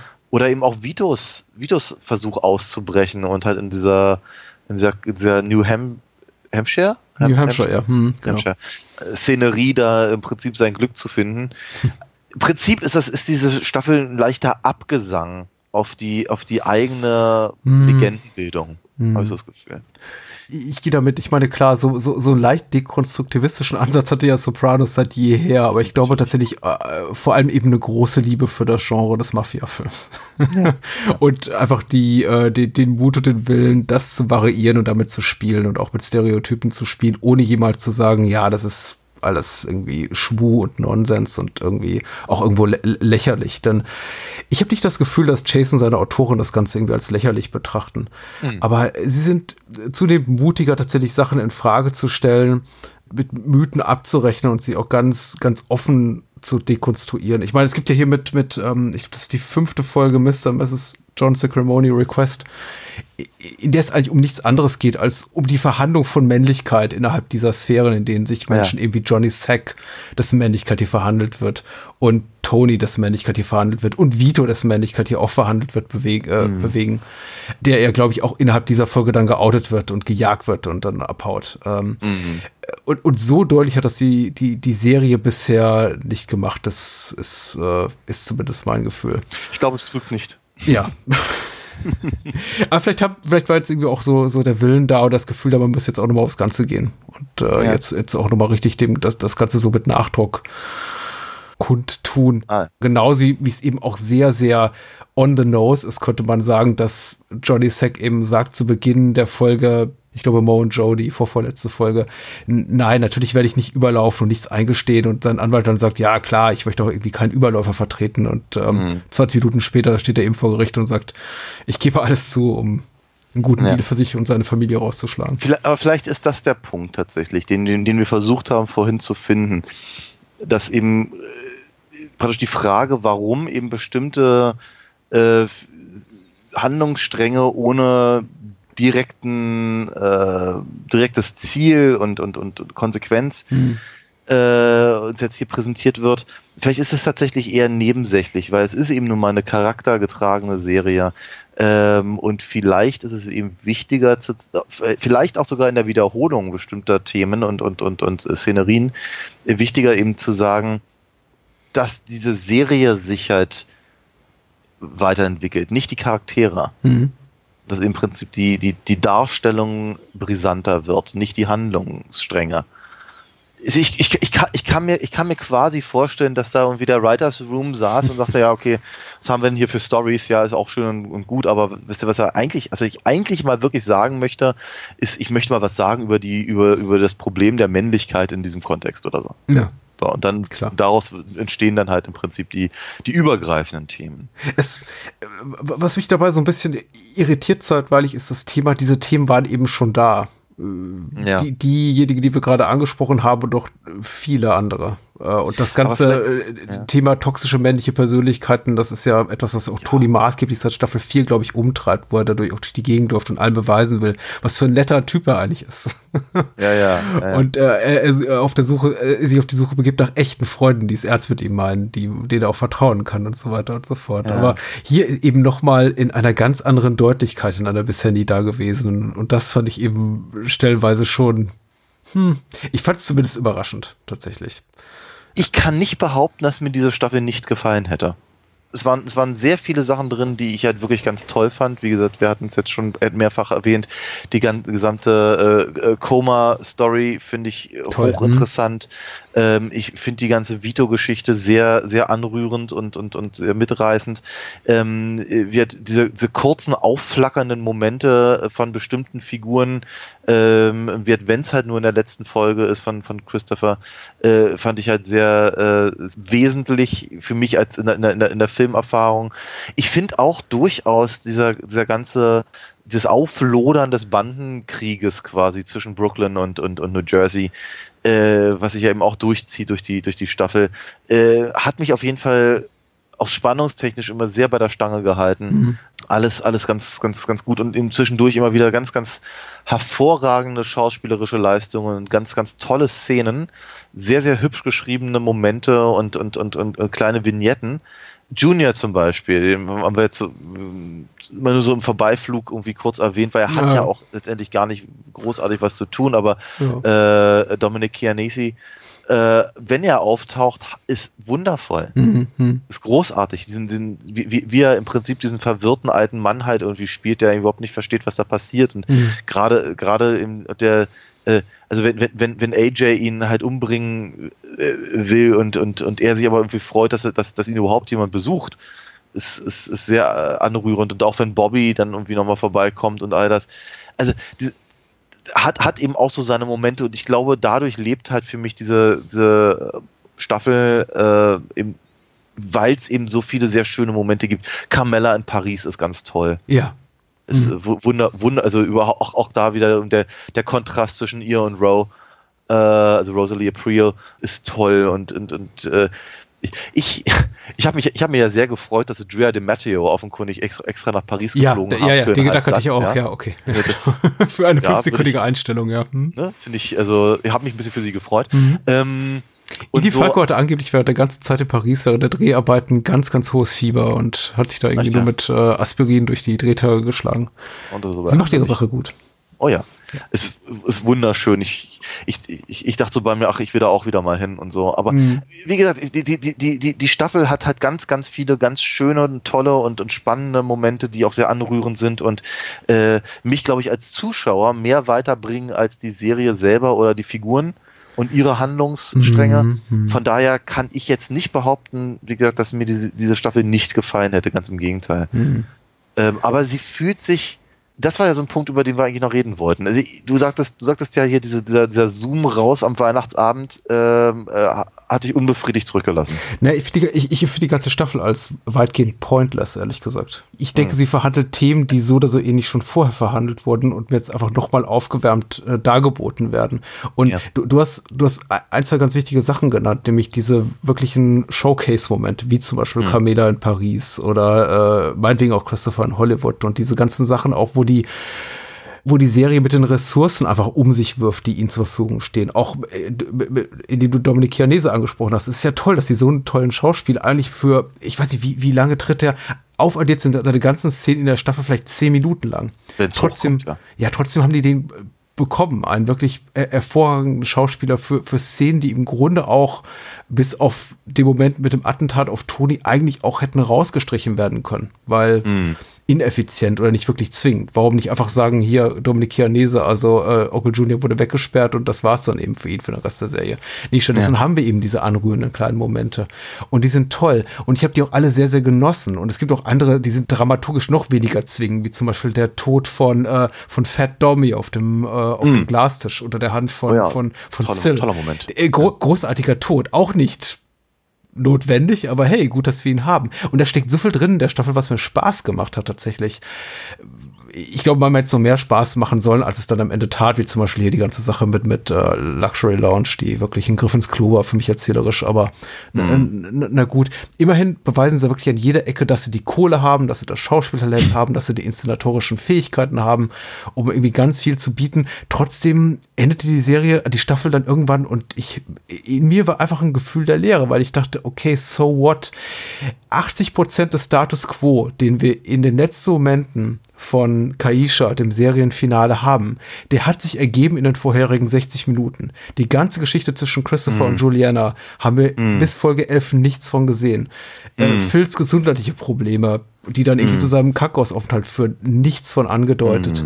Die ganze Geschichte rund um AJ und seine neue Freundin. All das entwickelt sich erst in einem sehr, Ja. sehr stark zusammengerafften Zeitraum auf 45, 50 Minuten verkürzten Zeitraum Absolut. von mehreren Wochen, in dem wir unglaublich viel sehen und fast alles, was vorher in der Staffel passiert ist, scheint vergessen. Cleaver spielt keine Rolle mehr, Vito spielt keine Rolle mehr, Tonys Koma spielt keine Rolle mehr, nichts davon. Ich verstehe, was du meinst. Ich sehe es ein ganz, ganz, ganz kleines bisschen anders. Mhm. Also zum einen äh, habe ich, ich möchte dir schon recht geben, weil ich sagte ja schon vorhin, dass eben diese ganzen, die ganze Erzählstruktur von Kaisha sehr, sehr, sehr kondensiert ist, äh, oder komprimiert ist. Mhm. Und ähm, entsprechend sehe ich genau deine, das, was du gerade versucht hast zu, zu, zu beschreiben, äh, auch sehr, sehr deutlich. Äh, aber ich glaube, dass die Figuren eben an diesem Punkt angekommen sind, liegt eben natürlich schon so ein bisschen an den Folgen davor. Im, äh, Tony, der eben aus dem Koma erwacht mit dem Ich liebe euch alle und, und, Mhm. und jeder Tag ist ein Geschenk und so, äh, über seine, seine, seine, seine Bitterkeit und dann eben seinem, seinem, sein- der, der, der Unfähigkeit, anderen Leuten was zu gönnen, nur dann eben um am Ende der, der Staffel dann da im, im Kreise seiner Lieben da im, äh, um, um, um, um, um Tannenbaum zu sitzen Ja. ich glaube schon, dass da halt eine gewisse Ironie halt hintersteckt. Ich finde es ich find's tatsächlich eher noch, noch, noch schwieriger, dass eben dann, äh, sagen wir mal, diese ganze Trennungsgeschichte, die halt die äh, fünfte Staffel äh, so, so dominiert hat, dass das halt überhaupt nicht mehr erwähnt wurde.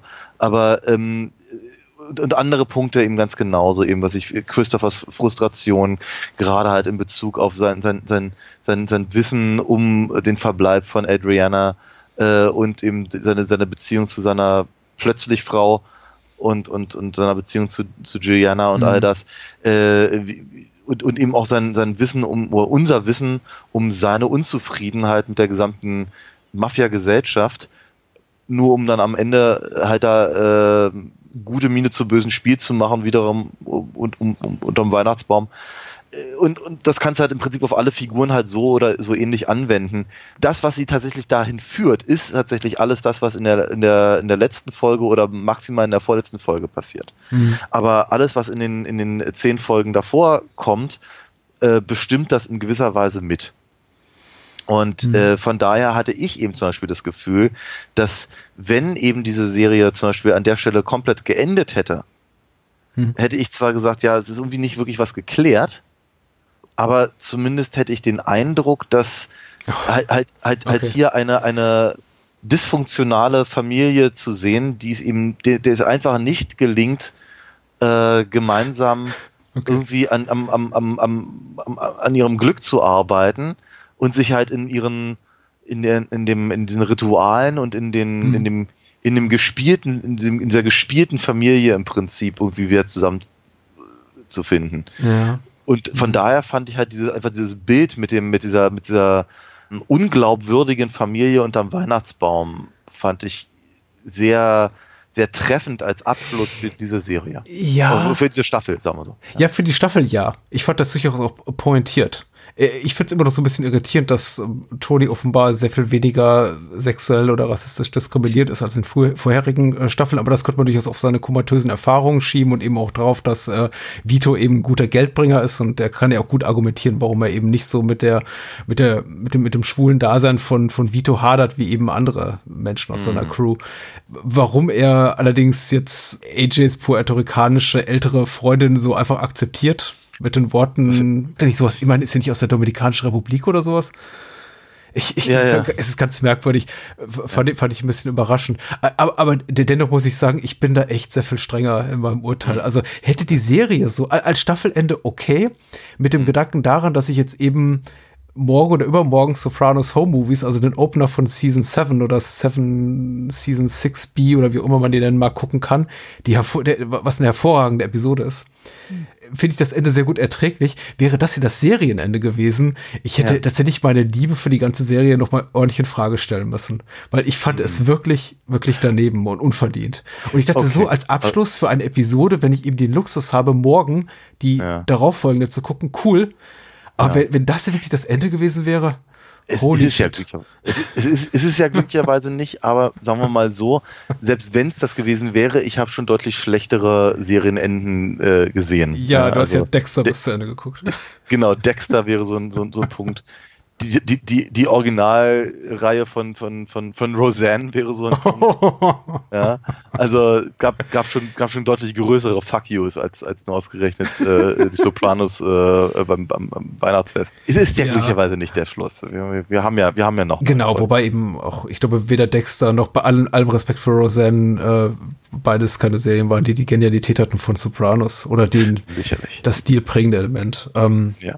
ich, ich wollte kurz auf, auf, auf Vitos Storyline zu sprechen kommen, vielleicht noch Ja, so äh, als, als letzten oder vorletzten Punkt, weil äh, ich, äh, ich wollte von dir gerne mal wissen, wie hast du das, was Vito wieder fährt dort in, in, in New Hampshire, in, diesem, in dieser Kleinstadt äh, erlebt? War das für dich irgendwo glaubwürdig? War das wirklich so eine, so eine Dor Dorothy-Fantasie?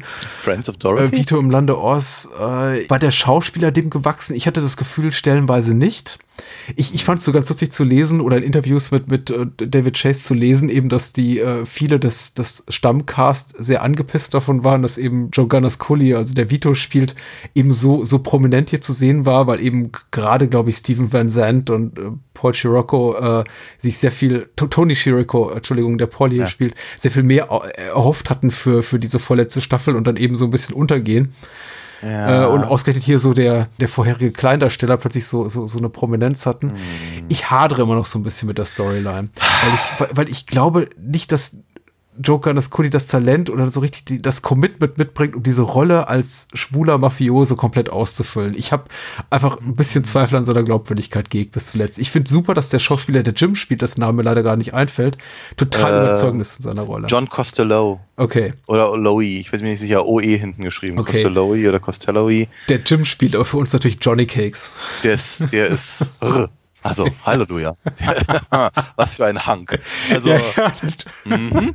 so, so, also so ein Feuerwehrmann hätte ich irgendwie auch gerne in der Nähe hier. Also, Ja. Halleluja. Ich bin, Aber äh, es, es, es nee, hakelte gleich mehrfach für mich. Es gab einfach so drei, vier Momente, in denen ich dachte, dem, bei, beim ersten innigen Kuss, beim, beim Kampf eben zwischen Jim ich und aber- Vito. den ich aber total süß fand, muss ich ganz ehrlich Mhm. sagen. Also ich fand, fand äh, ganz ernsthafterweise, Mhm. ich find's eigentlich ganz hervorragend, dass äh, äh, Joseph äh, Ganascoli vielleicht eben, sagen wir mal, auch aufgrund seiner Physiognomie eher unwahrscheinlich wirkt. Dass sie eben nicht, sagen wir mal, den, den, den, den, den, den, den, den hübschesten in, ihrem, in, ihrer, in ihrer Truppe dafür genommen haben Mhm. äh, dass sie eben nicht den genommen haben, der, sagen wir mal, besonders queer-coded daherkommt. Mhm. Du, ich meine, also es, wäre, es wäre so leicht gewesen, ein, ein Sil oder ein Pauli, die, die halt, sagen wir mal, mit ihren, mit ihren auch rein optischen Marotten, also, also eben im, im Pauli mit diesen, mit diesen äh, weißen Flügeln in, in, der, in der Frisur oder eben Sil mit seiner, mit seiner 50er Jahre Tolle und seinem vorgeschobenen unten der Unterlippe und dem, diesem, diesem, diesem, äh, zum Rückenleiden da, Ja. da, da, da reingenommen haben, sondern dass sie im Prinzip eine, eine Figur genommen haben, die, die halt überhaupt gar nicht aussieht wie das, was Hollywood normalerweise eben für, für queer-coded Characters halt irgendwie äh, nimmt. Mhm, mhm. Das finde ich tatsächlich ganz toll. Äh, der Schauspieler ist zumindest der, der, der, der, der, der zugrunde liegenden Story gewachsen, nämlich dieses ein, ein Mafiosi auf der Flucht vor seinen eigenen Kameraden, die er eigentlich für seine Freunde gehalten hat, mit denen er viel schlimme Dinge ange, angestiftet und angerichtet hat. Äh, das, jetzt ist er auf der Flucht vor ihnen und im Prinzip hat er Angst, eben dieser, äh, praktisch jetzt selber Opfer dessen zu werden, was er, was er vorher, was er vorher getan hat und eben, sagen wir, diese, diese, diese ganze Nummer, wenn er da eben was durch, durch den Regen fährt und dann Mhm. eben dann diesem Bed Oh, and Breakfast klingelt Mhm, und so. ja. Also diese ganzen Sachen macht er ganz, ganz toll. Ich finde auch tatsächlich diese Sehnsucht nach einem anderen Leben, das er da in, in dieser in dieser, in dieser traumhaften Kleinstadt äh, ähm, findet, auch das vermittelt er sehr, sehr gut. Es hat ein bisschen was so, naja, so was bisschen, bisschen Doc Hollywood-artiges, habe ich so das Gefühl. Ja. Aber es ist nett und es funktioniert und es ist eben so, glaube ich, der, der, der Gegenentwurf zu der, zu der äh, äh, oftmals etwas belächelten äh, Kultur in, in New Jersey, wie wir sie auch gleich im, im, im Vorspann mit dem, mit dem, mit dem, mit dem Titelthema und so sehen, mit Pizzaland und, und, und, und dem Turnpike und was nicht allem. Und hier haben wir halt dann eben den Hank mit dann Johnny Cakes und und und äh, die der diese diese diese, diese Lodgers, die da irgendwie mo- irgendwie bei, bei, bei Kaffee und Kuchen zusammensitzen und sich irgendwie über die Mhm. Die besten Hiking-Strecken unterhalten und so. Also die, und da halt so eine Type wie eben den den den dicken Vito da reinzupacken, das ist schon das funktioniert sehr, sehr gut. Mhm. Und ich glaube, dass Joseph R. Ganascoli das sehr, sehr, oder Ganascoli äh, sehr, sehr gut macht Mhm. aber deine Frage ging ja in eine ganz andere Richtung. Und ich glaube, dass eben, äh, ich glaube, die, die Beziehung zu, zu ihm und, und eben äh, der von äh, John Costello oder Costello ähm, äh, gespielten Figur wiederum weniger an Vito liegt, sondern mehr ähm, an, an, an Jim Mhm. die Tatsache, dass er eben in, in seiner, in seiner, auch wiederum in seiner Physiognomie, weil der Typ sieht aus, als wäre er irgendwie direkt aus dem, aus dem Tom of Finland Bild geplumpst. ähm, und, Ja, ja. und, und, und, aber wie, wie, wie, wie, wie sicher er eben in seiner eigenen Wahrnehmung seines, seines Selbst, seiner Sexualität und seines Umgangs, Mhm. auch mit seiner, mit seiner, mit seiner Familie, weil er hat ja eben auch eine Tochter, äh, ist und, und, und wie das eben auf, auf, auf Vito wirkt und so. Ich glaube, das ist der wesentlichere Punkt. Mhm. Ich, ich finde schon, dass eben äh, Ganascoli das so gut rüberbringt. Also die, die, die, die, die, die Sternchenaugen, die er Mhm. ihm zuwirft und, und dann, wenn, wenn sie da irgendwie beim, beim Picknick sind und, und, und rumknutschen und so, das ist, ich finde das schon, also mich überzeugt, aber eben gerade auf dieser, auf dieser Kontrastebene, glaube ich. Ja, ja, mich eben nicht. Und ich glaube, das liegt eher am Schauspiel von Joe Carlos-Cole, was mich hier nicht so überzeugt hat. Und ich, ich glaube, weil auch die, für für mich die Beziehung nicht funktioniert. Und das nicht aufgrund der Tatsache, dass es eben zwischen zwei schwulen Männern ist. Äh, Das würde genauso für mich wenig funktionieren, wenn Jim eine Jenny wäre und von einer Frau dargestellt würde. Ja. Für mich funktioniert einfach Vito nicht als Rolle und Joe Ganascoli nicht in seinem Schauspiel, der für mich zu, zu wenig überzeugend ist. In Vito steckt einfach für mich zu wenig, um mich glauben zu machen, dass sowas stattfinden könnte. Und ich habe mir einfach immer, ich habe mich getröstet mit dem Gedanken, dass das alles eine große Fantasie ist und dass das, was, wir wahrscheinlich sehen, äh, auch hier du- durch die Kameralinse alles gefärbt ist durch äh, Vitos rosa-rote Brille auf die Sachen, so. auf, auf die Tatsachen, was ja aber eigentlich auch nicht sein kann, weil ihm widerfahren ja wieder und wieder wirklich dumme und doofe und unangenehme Sachen in New Hampshire. Sein, sein Job ist blöd. Ähm, Er muss sich Belehrungen anhören von Jim. Er droht immer da, au- aufzufliegen. Er muss unangenehme Gespräche am Telefon mit seiner Frau führen, die er nur eben führen kann, weil er andere Menschen wiederum das, das Handy klaut und so weiter und so fort. So ist es ja nicht. Ist ja nicht alles äh, rosarot dort.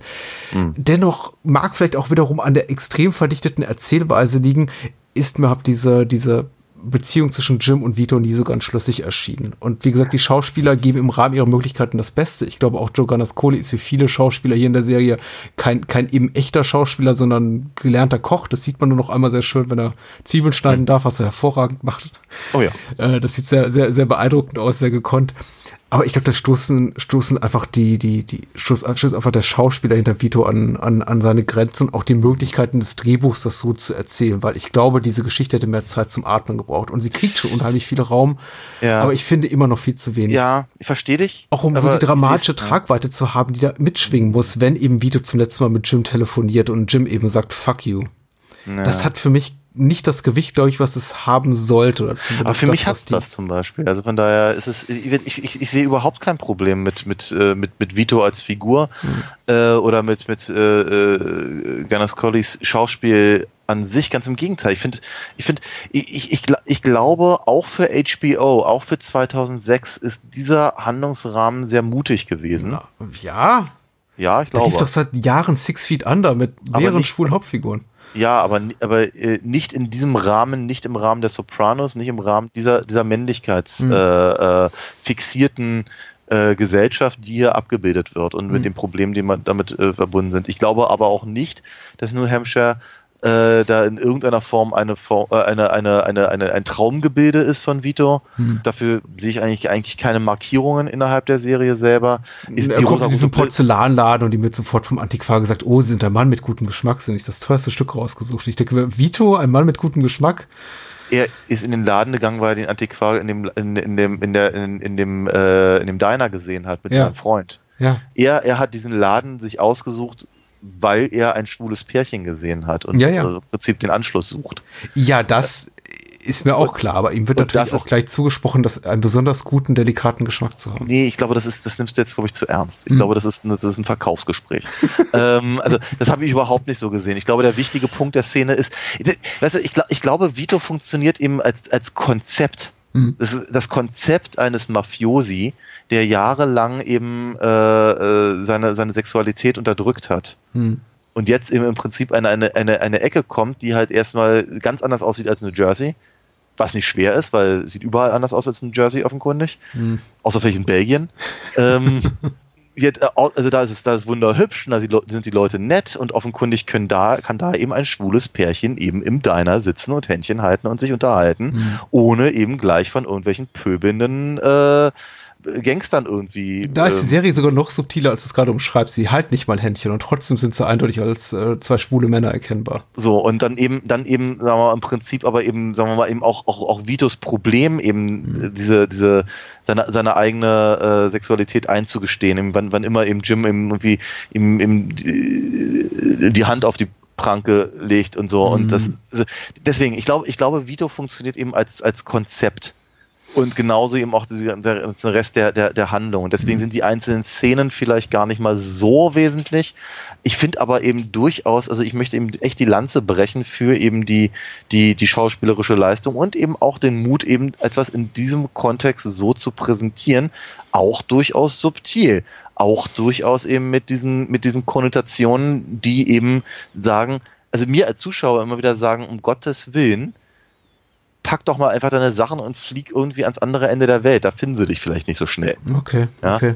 Und, und, und äh, äh, dieses, dieses kleine Glück, was er dann da eben mit Jim hat, dass er eben gerne selber torpediert ähm, und man eben weiß, irgendwie der nächste, der nächste, äh, das, das nächste Attentat ist nun wie um die Ecke, wenn irgendeiner vielleicht durch diese Stadt fahren sollte und ihn Mhm. dabei sieht und so. Und also das, das, das sind alles so, so Dinge, die halt da bei mir zumindest mit, mitschwingen und wird, ich habe überhaupt nichts auszusetzen an der Schauspielkunst oder an der Komprimierung der, der Handlung. Ja, Ähm, das ist, also wir, wir, vielleicht kommt es bei mir einfach anders an, aber wir, das ist, da sehe ich keine, keine, äh, äh, sagen wir, wenn, wenn, wenn ich, wenn ich tatsächlich einen Kritikpunkt sehen würde, dann ist es der, den du vorhin genannt hattest, nämlich eben, wie wahnsinnig viel Zeit dem halt eingeräumt wird, während wir keine Zeit verbringen mit den anderen Figuren, die eigentlich wesentlicher sind. das ist eben. Handlungsstrang, der fast gänzlich autark funktioniert. Also Total. in Abwesenheit aller anderen Figuren, auf denen eben auch keine innerliche Bezugnahme später kommt. Denn im Grunde Ja. äh, die einzige Figur, für den eben wichtig ist, abgesehen von uns als Publikum, Ja. das, was in New Hampshire passiert ist, ist Vito selbst. Und Vito Ja. kommt im Grunde nach ähm, New Jersey zurück, darf sich kurz mit seiner Frau unterhalten, kurz mit Tony unterhalten, das ist zumindest das, was wir sehen, und wird dann umgebracht. Ja. Er darf noch nicht mal irgendwas sagen. Er wird sofort irgendwie hab Gaffertape über, über den Mund geklebt und das war's. Ja. Und er wird totgeprügelt.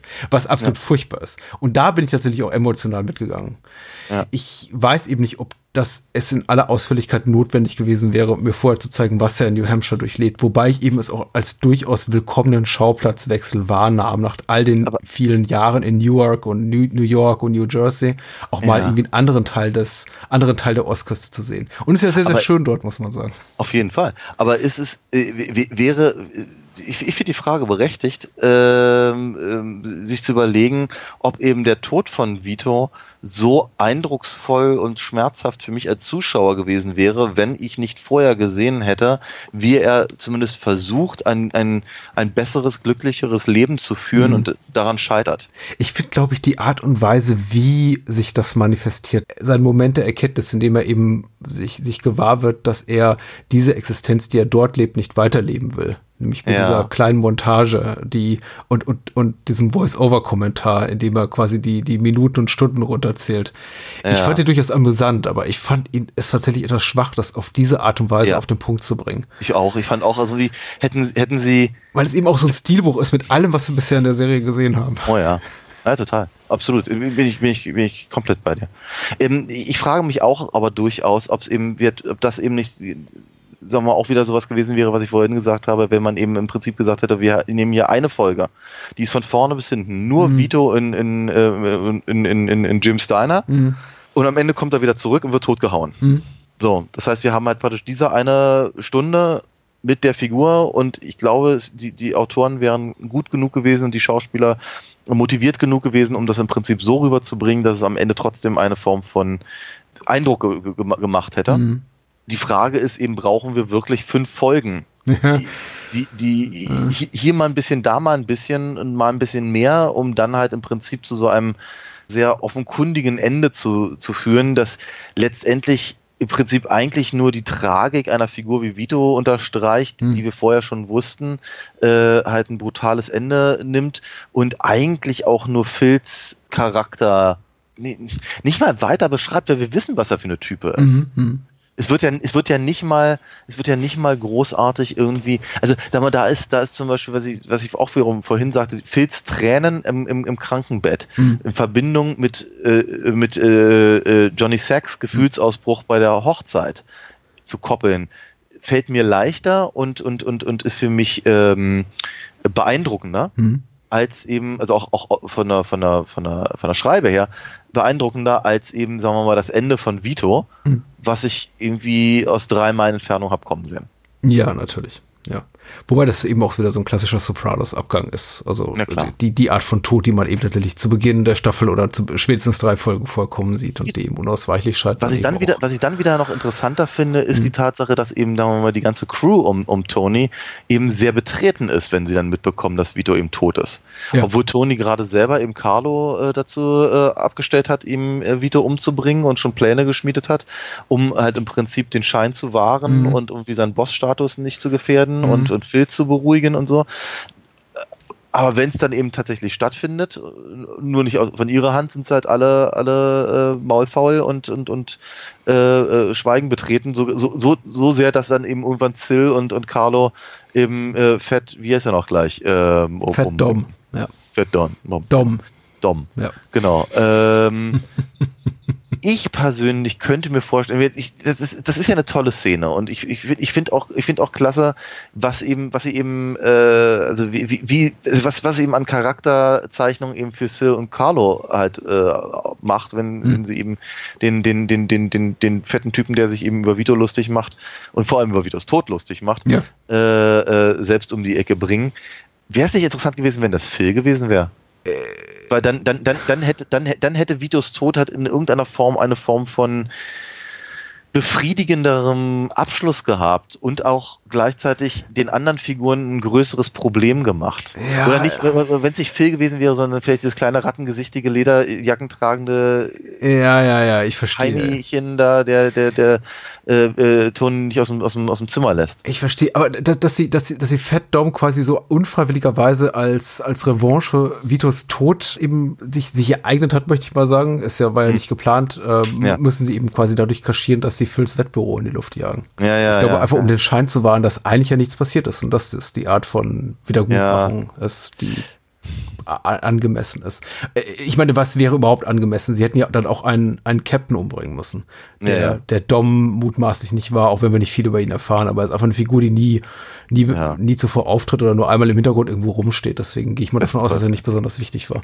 Ja, wobei, wobei wir aus, aus Brooklyn sowieso nicht wahnsinnig viel erfahren. Ja, haben. das ist richtig. Ich wollte noch hinzufügen zu, zu ganzen Vito-Storyline. Ich äh, fand, wie gesagt, vieles daran gut. Ich fand es in, in, in Gänze nicht überzeugend, aber das ist wieder so ein bisschen hier nicht mehr als die Summe seiner Teile. Ich, ich fand alle Episodchen inklusive der Ankunft in New Hampshire, der Autounfall nachts und auch seine Abfahrt, wo er doch auf dem Weg nach New Jersey einen Mord begeht, ja. alles sehr, sehr toll. Aber es, ja, das ist eben, vielleicht waren für mich auch zu viele erzählerische Brüche drin mit dem, was bereits die, die Serie so etabliert hat als ihre Tonalität. Ich kann nicht genau den Finger drauf legen. Vielleicht fällt mir was Gutes dazu ein bis zu unserem Abschluss, abschließenden Gespräch nächstes Mal zu, ja. zur Serie. Aber ja. äh, ich, ich stolper doch mehr und mehr drüber und das ist vielleicht auch der Tatsache geschuldet, dass ich eben jetzt genau wie du in den letzten sechs Monaten sehr, sehr viel Zeit mit den Sopranos verbracht habe.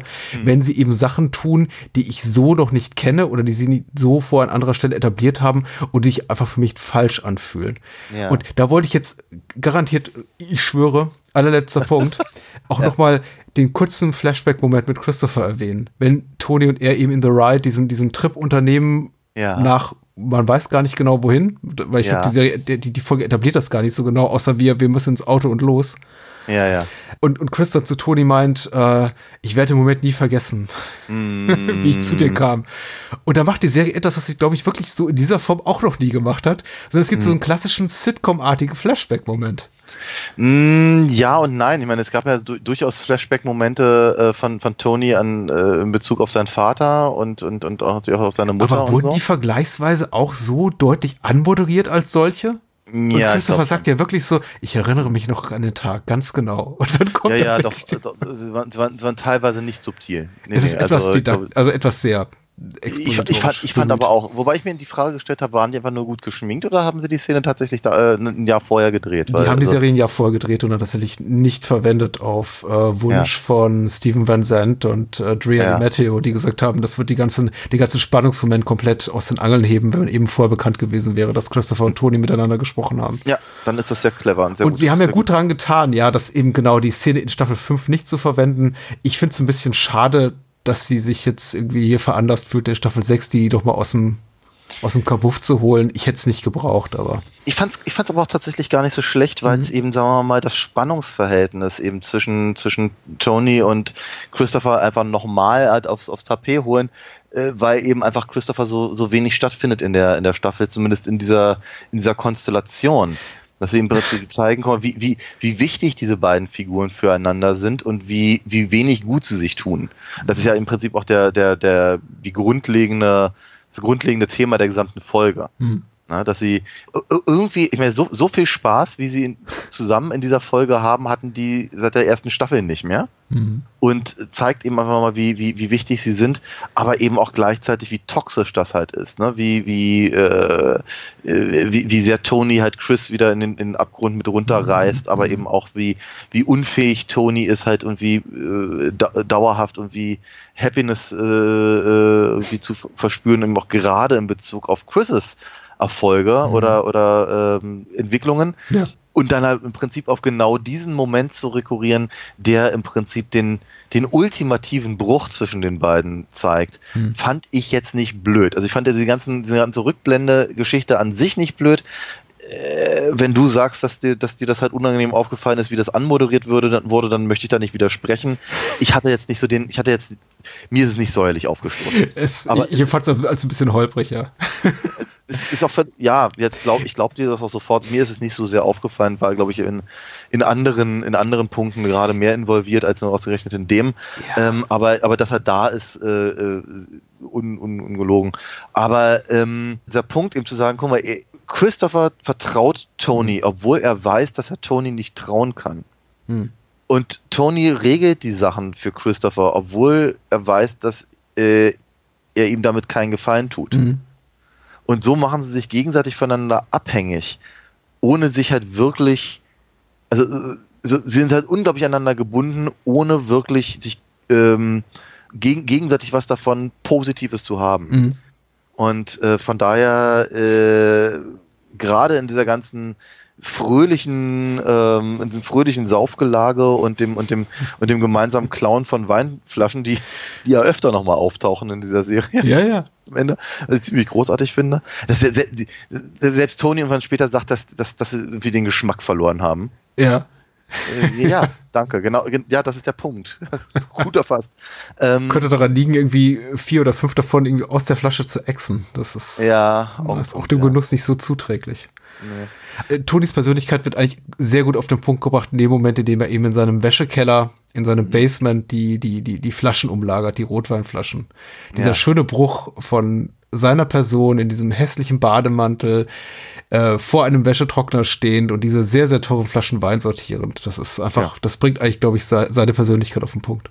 Oh ja. Ich, ich, sagte das ja vorhin schon mal so, so halbwegs zumindest. Ähm, ich glaube schon, dass ein, ein, großer Vorteil dieser Staffel ist eben, dass sie versuchen, viele, viele vielleicht schon vorher genannten Punkte einfach nochmal noch mal in aller Deutlichkeit klar zu machen.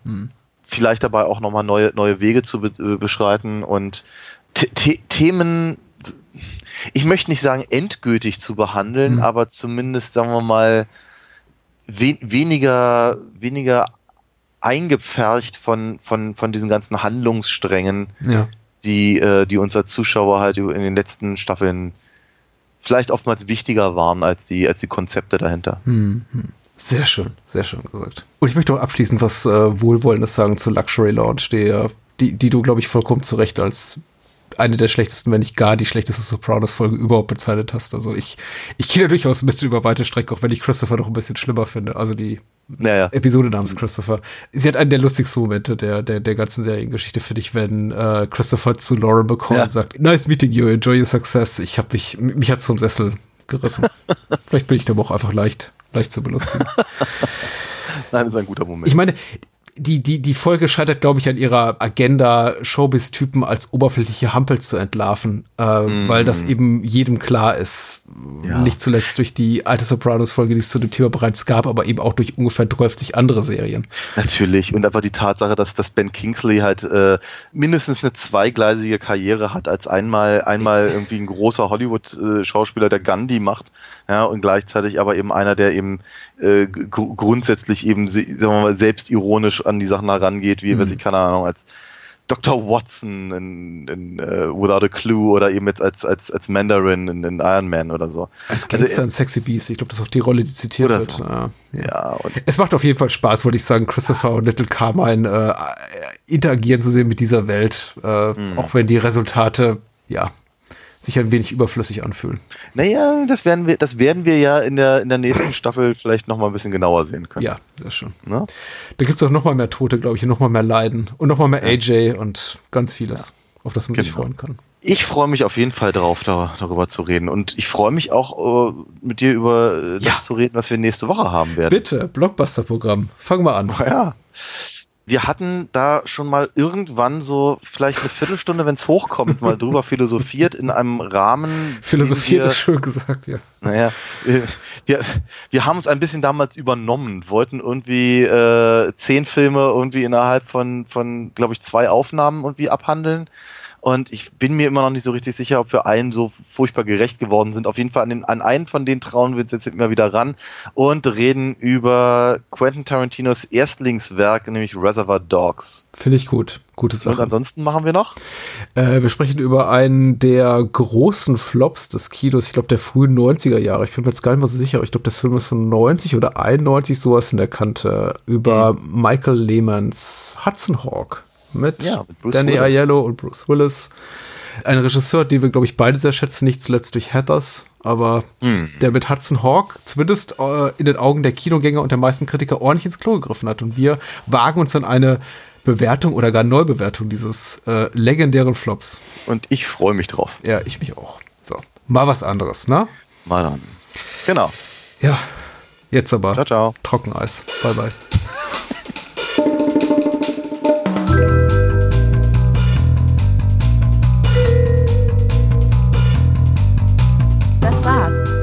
Mehr Bahnhofskino und die Bahnhofskino Extended Edition gibt es bei iTunes, Spotify und überall, wo es gute Podcasts gibt. Kennt ihr bereits Daniels Comics? Auf alinafox.de erfahrt ihr alles rund um seine legendäre Meisterdiebin und ihre Abenteuer.